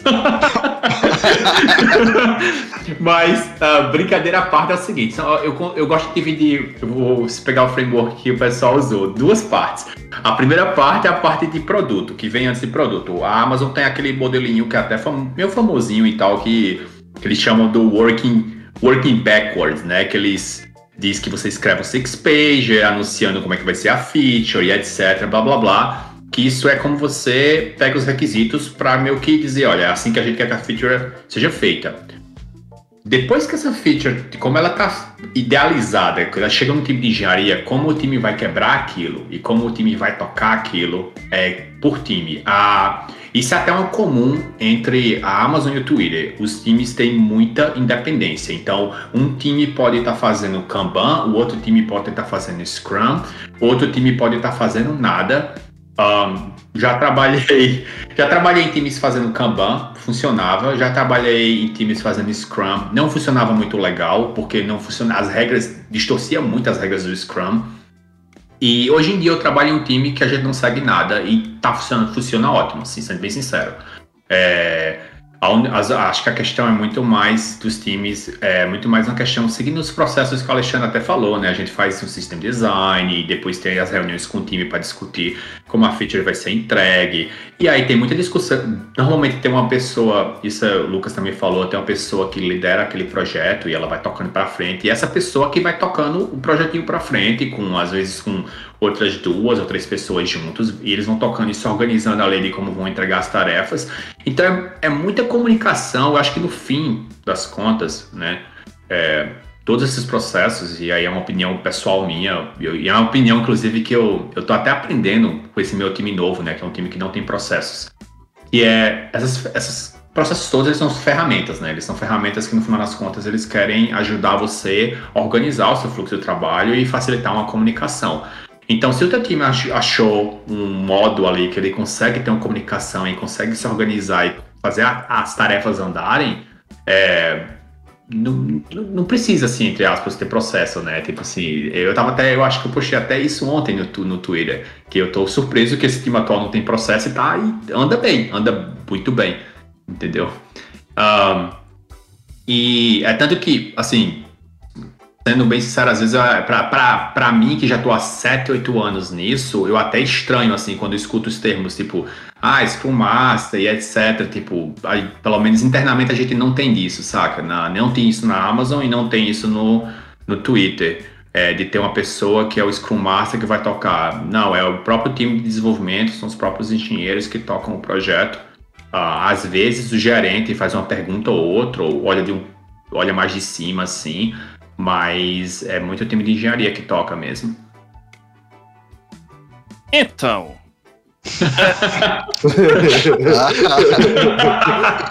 Vai lá. Deixa eu fazer um disclaimer logo, que tudo que eu vou falar agora e que eu falei até agora é minha opinião pessoal, eu não falo o nome da empresa. eu me lembrei agora de dizer isso, mas é, é, é, eu, eu, é muito semelhante ao que o Hugo falou também. Não, a gente não tem um processo unificado, um, um processo único que todo mundo segue, até porque ah, tem centenas de empresas dentro do Google, né? Não é uma coisa só. Cada time é uma empresa. Então, cada time decide o que quer fazer, certo? Então, eu prefiro quando não tem processo. Ou quando tem um processo. Na verdade, é o seguinte: eu posso separar em duas partes, certo? A gente tem, pelo menos no, no meu time atual, a gente tem um processo muito é, é bem definido para o produto, né? A gente faz business uh, document, de, depois tem um, um documento de requisitos e aí a gente faz uh, uh, um, um, documento de design técnico para explicar como o sistema vai ser em, em, com o máximo de detalhes que der para colocar no documento e tal. Então, nessa parte, o processo é, é um pouco mais bem definido. Né? A, gente vai, a, gente vai, fazer. A gente tem essa aqui, essa é a justificativa para fazer esse, esse, esse, esse sistema. Né? Tem um, um, BRD. não sei se é um, se é um negócio que é usado em todo lugar. A gente tem um, um business document dizendo por que, que precisa fazer isso. Depois a gente tem um, um, documento de requisitos dizendo o que é que precisa ser feito, quais são os problemas que tem que ser resolvidos, quais são as, as user journeys que a gente quer implementar lá, né? Depois alguém, aí, é, aí é quando eu entro, né? Depois chega alguém que vai fazer um documento de design dizendo o que é que a gente precisa fazer para atender aqueles requisitos e o, o, a, o, o caso de negócio, né? A partir daí, não tem mais um processo muito rígido, não, entendeu? Tipo, eu tenho o meu documento de design, aí eu, eu trabalho hoje com, sei lá, seis engenheiros. A gente senta com o nosso PM e discute quando a gente precisa entregar, qual é a priorização, né? Quais são as features que tem que chegar primeiro, quais são os deliverables, mais ou menos assim, quando vai ser um, um, um timeline para essas coisas. E aí a gente chega, ó, chega aqui, fulano, tá aqui, tu vai fazer isso. Vamos lá, vamos tocar o bonde aí. Então não tem, tipo, daily para todo dia a gente saber o que cada um fez. Eu detesto daily. Eu já, já Eu tenho pavor de daily, eu não atendo daily. Quando botam daily no meu calendário, eu nego toda vez que tem daily. Eu disse, não, eu tô aqui. Eu digo pro pessoal que trabalha com isso, ó, sempre que você precisar me perguntar qualquer coisa, marque no meu calendário, manda um ping no chat. Se eu tiver no, no escritório, venha falar comigo, a gente conversa na hora, não precisa de daily.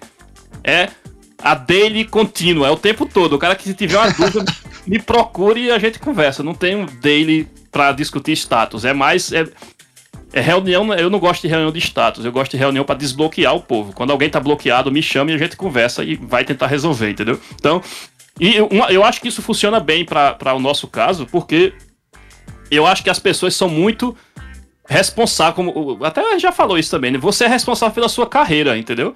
Então a gente chegou lá e definiu, ó, tu, eu vou entregar, eu tenho meus OKRs, né, os Object, Object and Key Results. Eu defini com o meu gerente, com o time, que eu tenho três OKRs para esse, esse trimestre, para esse quarto. Eu sou o maior interessado em terminar os meus OKRs, entendeu? Não precisa ninguém ficar toda semana perguntando, e aí, andou?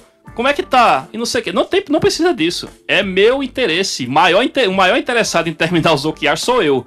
Entendeu?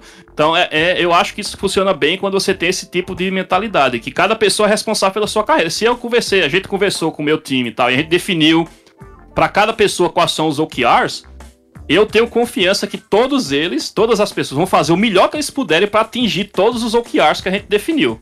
E se não atingir, a gente vai identificar, vai entender o que é que aconteceu. A gente foi, foi um stretch goal, o que é que houve? Então, vamos tentar fazer um, um tipo, um, um, um, Como é o nome? É blameless post-mortem, para entender por que, que a pessoa não chegou lá no que ele no que a gente tinha entendido que daria para chegar. E a pessoa que define os próprios OKRs também, de, em, em comum acordo, não é o gerente chega e fala, você vai fazer A, B, C e D, tchau. Não é assim, né? Você, a gente vai chegar e, ó, a gente tem que fazer isso aqui tudinho. O que é que você acha que consegue fazer? Entendeu? E a gente distribui o trabalho e cada um dá o seu corre lá e vai fazer. E aí e conversa o tempo todo para tirar os bloqueios. Eu acho que esse é um, é um, um, processo que eu gosto, é mais orgânico, de a gente conversa o tempo inteiro, tá sempre resolvendo as broncas. Eu tive hoje, sei lá, quatro reuniões com pessoas diferentes, porque eles estavam bloqueados em coisas diferentes. Não tive daily hoje, eu tive quatro reuniões com pessoas diferentes, com coisas que eles estavam bloqueados pra gente andar, né? Então eu, eu gosto muito mais desse processo mais orgânico, entendeu? Eu uhum. fico meio. Não, não é que eu detesto, mas eu fico chateado quando eu tenho que estar lá dando satisfação do que é que eu tô fazendo, entendeu? Não, não gosto de ficar dando satisfação. Eu digo, ó, se eu não fizer o que eu prometi fazer, você pode reclamar comigo depois. Mas até lá, me deixe fazer as minhas coisas aqui que vai dar certo, entendeu? Uhum. É, eu acho que até assim, só puxar, puxar uma sardinha aqui pro nosso lado, Fernando. Mas não, eu, até assim, o que o Alexandre descreveu é um processo informal, de certa forma, sim, até os, ah, o esquema de ter uma reunião para desbloquear, a ideia original da Daily é exatamente essa, mas realmente existe uma distorção que surgiu durante a história do ágil aí, às vezes acontece muito, que vira uma reunião de status report. A ideia não é, é essa. A uhum. ideia é realmente que o time converse ali e ele se, se desbloqueie. Ah, tem um problema, tal, faz um call-out. Até assim, eu faço três por semana, não é necessariamente daily, fazia parte do processo quando eu mudei.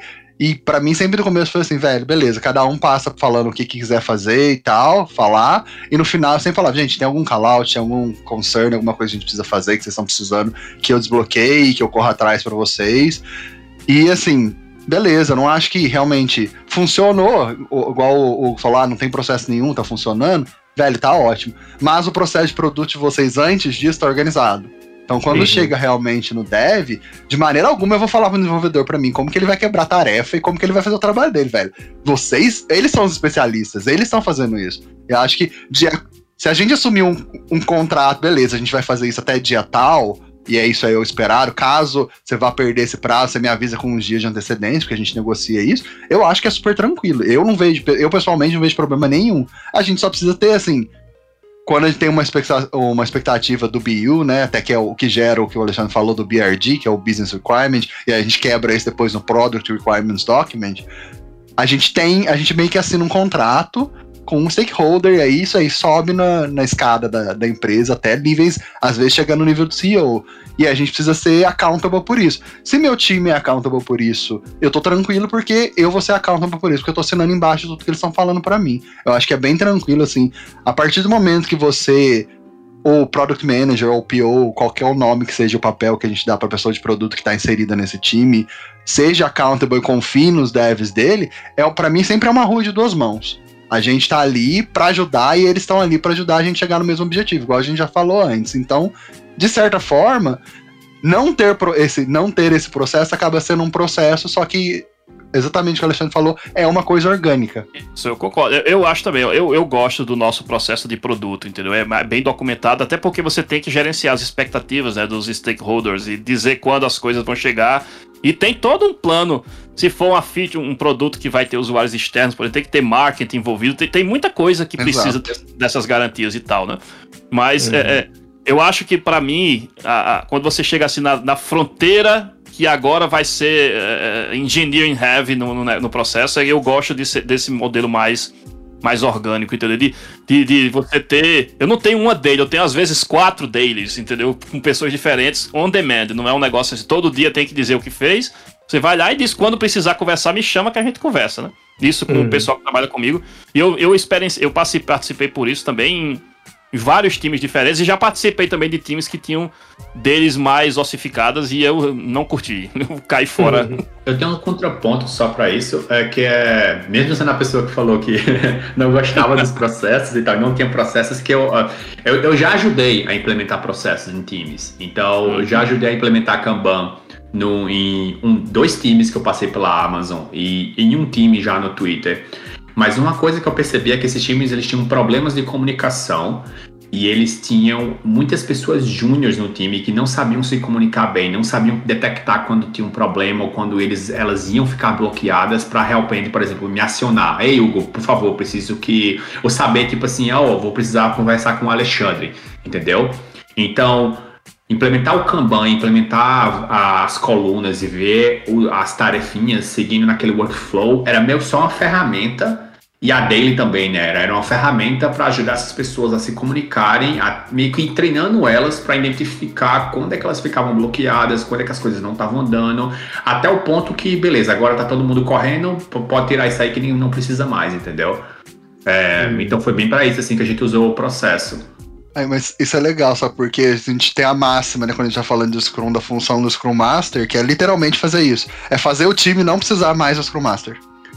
É, e é exatamente o que você está descrevendo. É chegar, fazer a galera chegar ao nível de maturidade que eles não precisam mais de alguém para fazer todas essas cerimônias e trazer as pessoas, fazer elas conversarem e mostrar o que está bloqueando. Uhum. É, isso tudo é maturidade, né? Então, provavelmente hoje o Alexandre está num time que é extremamente maduro já, o, o Hugo também. Então, assim, tem, faz total sentido vocês não terem mais processo, porque não precisa mais.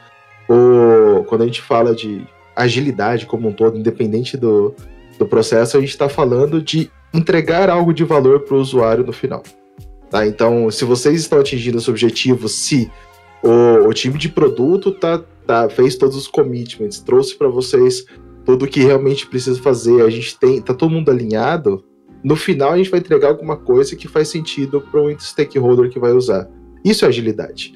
Então não é exatamente os processos e tudo mais. Então, assim, é, é o que o, o, o, Hugo trouxe, o Lucas também comentou, que é sobre, ah, o time tá começando, porra, é importante ter uma DI. Os caras não sabem nem com quem falar, né? Os caras não sabem nem para onde andar. Então, então acho que sim, faz muito sentido. E é que lá, tem hora que faz parte dessa. Você ainda vai chegar num time e você fala, putz, é bom a gente falar todo dia que os caras não estão nem. Você vai demorar quatro dias para descobrir que um cara tá impedido. Aí você fala, putz, talvez eu deveria estar tá falando com esse cara todo dia. É, teve, um, teve um caso que. Uh eu, um dos motivos que eu coloquei campanha dos times é porque as pessoas chegavam com as tarefas é, para ficar em code review e ninguém sabia que as tarefas estavam em code reviews e ninguém comunicava que as tarefas estavam em code review e a tarefa ficava lá boiando em code review. Aí eu criei, eu criei o Kanban board e botei lá na frente e quando eu veio, por que a tarefa tá aqui há 30 dias em code review? Exatamente. Entendeu? e aí, com isso, assim, o time foi aprendendo, tipo assim, ah, é, ou então que a gente não fazia deployment, né, contínuo, e aí as tarefas ficavam lá acumulando no deployment e ninguém via que tinha 30 tarefas esperando fazer deployment. Então, hum. assim, eu acho que a, o processo em si foi uma ferramenta que ajudou a faz, andar. Mas eu gosto muito do que você falou, Fernando, é bem isso mesmo, assim, a agilidade, no final das contas, eu vejo, assim, como colocar o software na frente do usuário, né? Então, uhum. o processo em si vai ser só uma ferramenta para você conseguir atingir isso. É legal. E uma coisa pode adicionar até nisso, Fernando, não é só chegar o software que vai entregar valor. Chegar o software que vai falhar também, velho. Eu fiz uma palestra Sim. na terça agora, na conferência de produto aqui, e um do, o cara, o VP de, de streaming do o VP de produto do streaming da Disney, falou, a palestra dele foi só sobre isso. O quão importante é a gente estar tá ok com falhar. Então, entregar para o usuário que seja. E, e, o time de desenvolvimento tem que estar tá ok com isso, velho. Pode ser que chegue aqui, a gente gastou um mês fazendo isso, mas não seja realmente um negócio que vai entregar valor, mas a gente está falhando rápido. E isso é importante uhum. também. Uhum. Uma métrica, né? Uma das métricas mais importantes que eu tenho levado para os times hoje é isso, né? O quanto a gente falhou, o quanto a gente cancelou de ação, porque é o quanto de esforço que eu deixei de fazer, tá ligado? Então, quanto de coisa eu cancelei é importante. Às vezes, depois identificar o porquê que a gente tá cancelando muito. Mas quanto de coisa que eu cancelei é algo muito importante, que é o quanto de esforço eu deixei de fazer de algo que estava previsto lá atrás. Então, assim, tem, tem várias coisas também importantes quando a gente coloca um processo na, na fase de, de amadurecimento mesmo. Com certeza. Mas vamos lá, pra gente, então, assim, só para ir pros finalmente aqui, que a gente, inclusive, já bateu o prazo que eu falei para vocês de gravação. uh, cara, assim, um, um, assunto final, né, que obviamente todo mundo vai perguntar. No fim das contas, salário de Big Tech é maior que o salário como o salário padrão do mercado? É, é, tipo, ele é visível, assim, tipo, certamente você entra lá e fala, pô, lógico que os caras pagam mais? Ou, ou não? É, média e tal, e sei lá, o nome da Big Tech no currículo faz mais sentido do que, do que o valor. Vou, vou, vou puxar essa conversa, porque assim, não é só o salário, mas junto com ele tem um book de benefícios. A maioria das Big Techs, ela não vai só te pagar um valor simbólico aqui, vamos pôr 100 mil dólares por ano. Não, ela vai te dar mais, em cima disso, mais 100 mil dólares de ação da empresa por ano, e você vai ter um outro book de benefícios. Isso varia muito de empresa para empresa, mas no geral, o que eu conheço, assim, se você for de outra área que não tecnologia, né, se não tech, faz muita diferença já de salário só de uhum. mudar para a área de tech. E em geral, aí vai depender muito da natureza da empresa que você está trabalhando. Vai ter, às vezes, alguma startup, uma empresa menor, que ela recebeu um aporte de dinheiro muito grande e é capaz de pagar um pouquinho mais, para ter um cara mais capacitado ou não. Mas as big techs são referências de, ah, beleza, eu vou para cá, eu vou ter uma estabilidade de emprego, eu vou ter um plano de carreira bem definido e vou ter um um faz faz me rir bom aqui também, né? Mas só de ter o nome, né? Isso acho que todo mundo, quando muda pro Vale do Silício, você põe no seu LinkedIn, ah, eu trabalho pra Amazon, trabalho pro Google, eu trabalho pro eBay. A gente já é assediado normalmente por trabalhar em tecnologia, até no, no Brasil mesmo, o mercado é muito uhum. aquecido. Mas uhum. quando você tem alguma coisa dessa, é um, é um, um stamp, né? Um carimbinho falando, velho, esse cara aqui já passou nesse processo seletivo. Ele é uma pessoa que eu posso tentar contratar, porque eu sei que já vai ter vai ter validado um nível de qualidade XYZ. É, eu, eu não tenho experiência em outras empresas aqui, né, é, que não seja Big Tech, um, então fica até difícil comparar, mas eu escuto do, do, das, pessoas, das pessoas que vieram de outras empresas, tipo bancos, etc., que trabalhavam com tech já, já eram engenheiros, trabalhavam com, com praticamente tudo que a gente fazia, seguindo o mesmo processo, CICD, tudo, mas é, não era Big Tech. E as pessoas me falaram que o salário dela chegava a dobrar, ou às vezes triplicar, dependendo do seu nível, ao entrar em Big Tech. Porque é, o, o que, o que negócio de Big Tech é que não é só o salário mensal, né? Tem o, aqui a gente não calcula salário assim, a gente calcula salário com total compensation, né? Que é o seu salário anual. Uhum. E para isso entra não só o teu salário mensal, mas também os teus bônus, às vezes em dinheiro, e também a sua, os bônus que vêm em termos de ações, né? Então, uhum. quando você junta tudo isso, as big techs, é, o salário é, chega a ser bem absurdo, assim. Eu lembro que, é, se você olhar, acho que, sei lá, pleno vai estar algo entre, não sei se nem está atualizado, mas pleno ia estar algo entre 200 a 300 mil, depois sênior vai acima de 300 mil por ano. Eu já vi algumas empresas aí, tipo, que estão com um aporte gigantesco, pagando, sei lá, 500 mil, 600 mil para um sênior por ano, entendeu? Então, assim, são valores que é bem difícil uma empresa que não seja Big Tech conseguir pagar esse valor. Um, e outra coisa assim é que mesmo que uma outra empresa, por exemplo, o Lucas falou de uma startup, talvez, talvez ela consiga até ganhar, mas assim, fica difícil. Se ela não te pagar em cash, por exemplo, te pagar em um, é, stocks de mentirinha, né, pós-IPO, é, corre sempre o risco daquela coisa não, não, não fruir, né? Não dá certo. E aí você perde tudo. Enquanto que a Big Tech não, ela vai estar tá lá todo a cada seis meses ou a cada três meses, depende de quando, de quando eles distribuem os teus os estoques, te pagando aquele bônus constante, entendeu? É isso aí. Eu, eu acho o seguinte: é, se você quer ficar rico, Certo? Você quer ficar rico, milionário, bilionário, você tem que ir para uma startup logo no começo e dar sorte, muita sorte de o negócio de a startup dar certo. Entendeu? Para você ficar rico mesmo, é isso.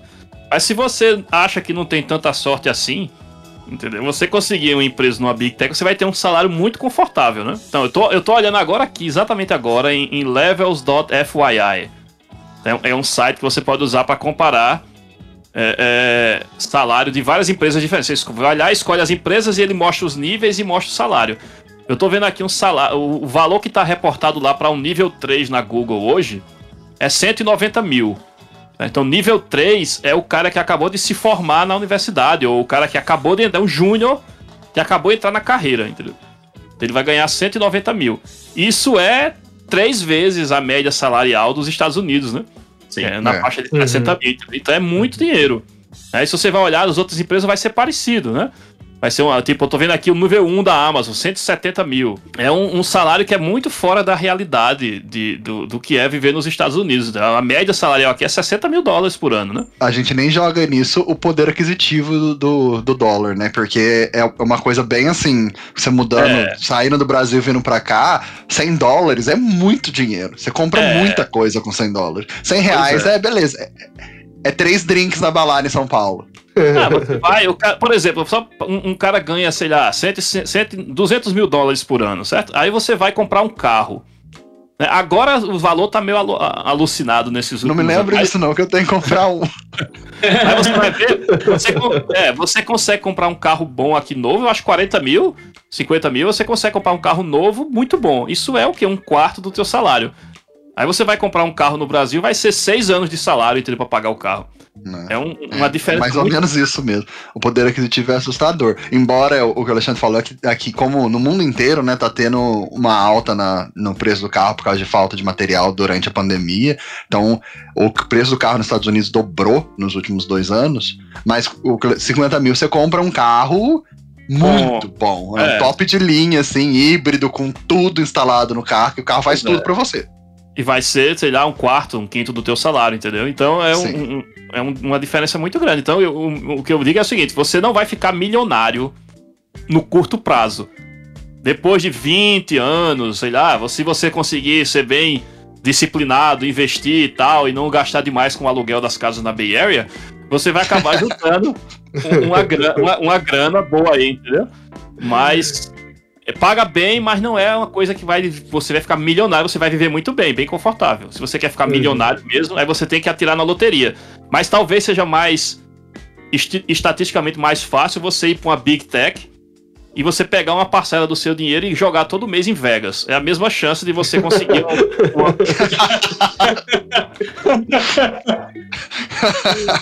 E vai ser mais divertido. Vai ser mais divertido. É melhor, melhor apostar em Vegas do que apostar numa startup que tá aí do zero. A chance, a probabilidade é muito próxima, realmente.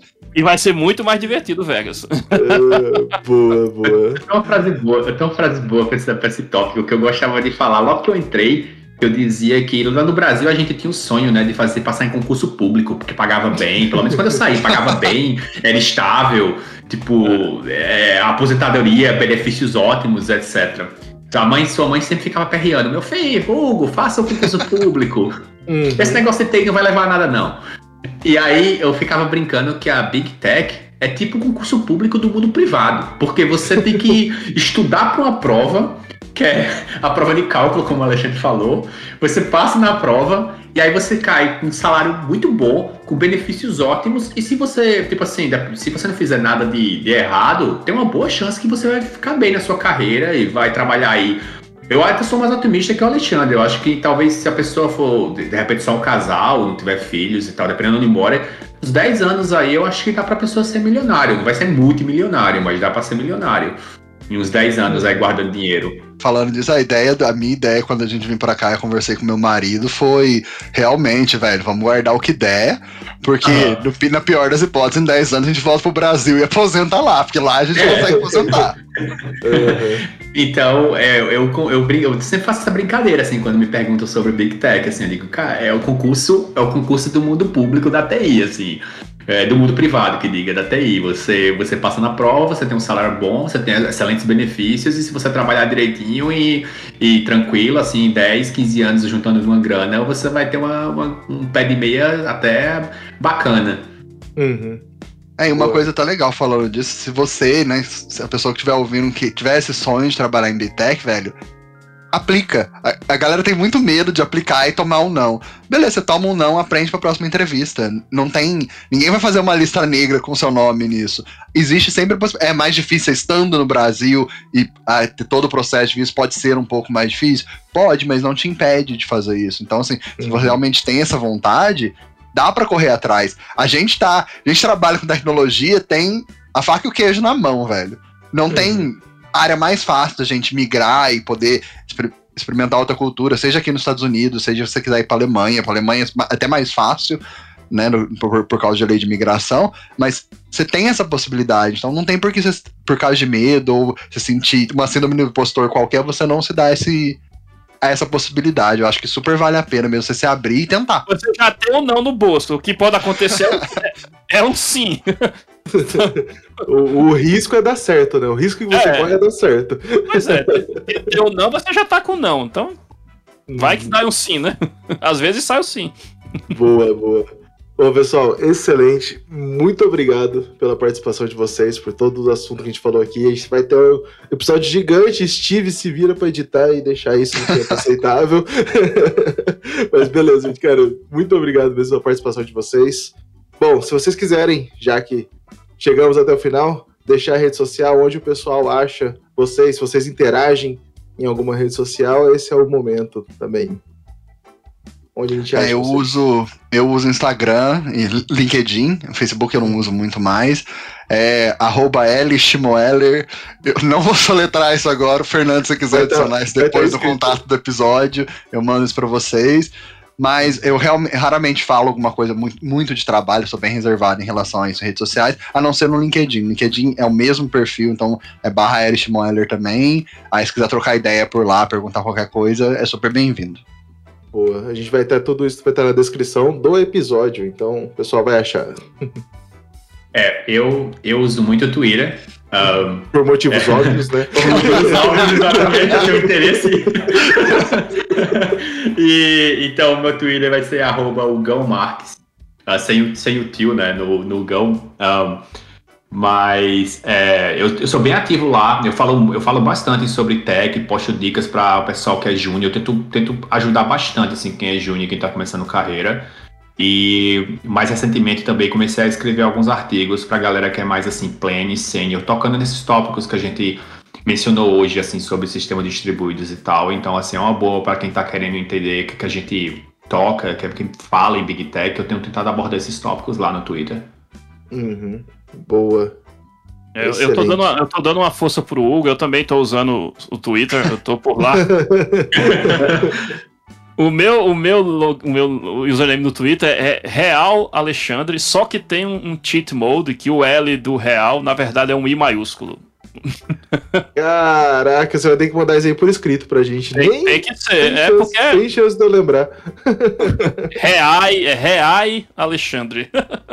Boa. Eu mando por escrito depois. Boa, excelente. Bom, pessoal, de novo, muito obrigado.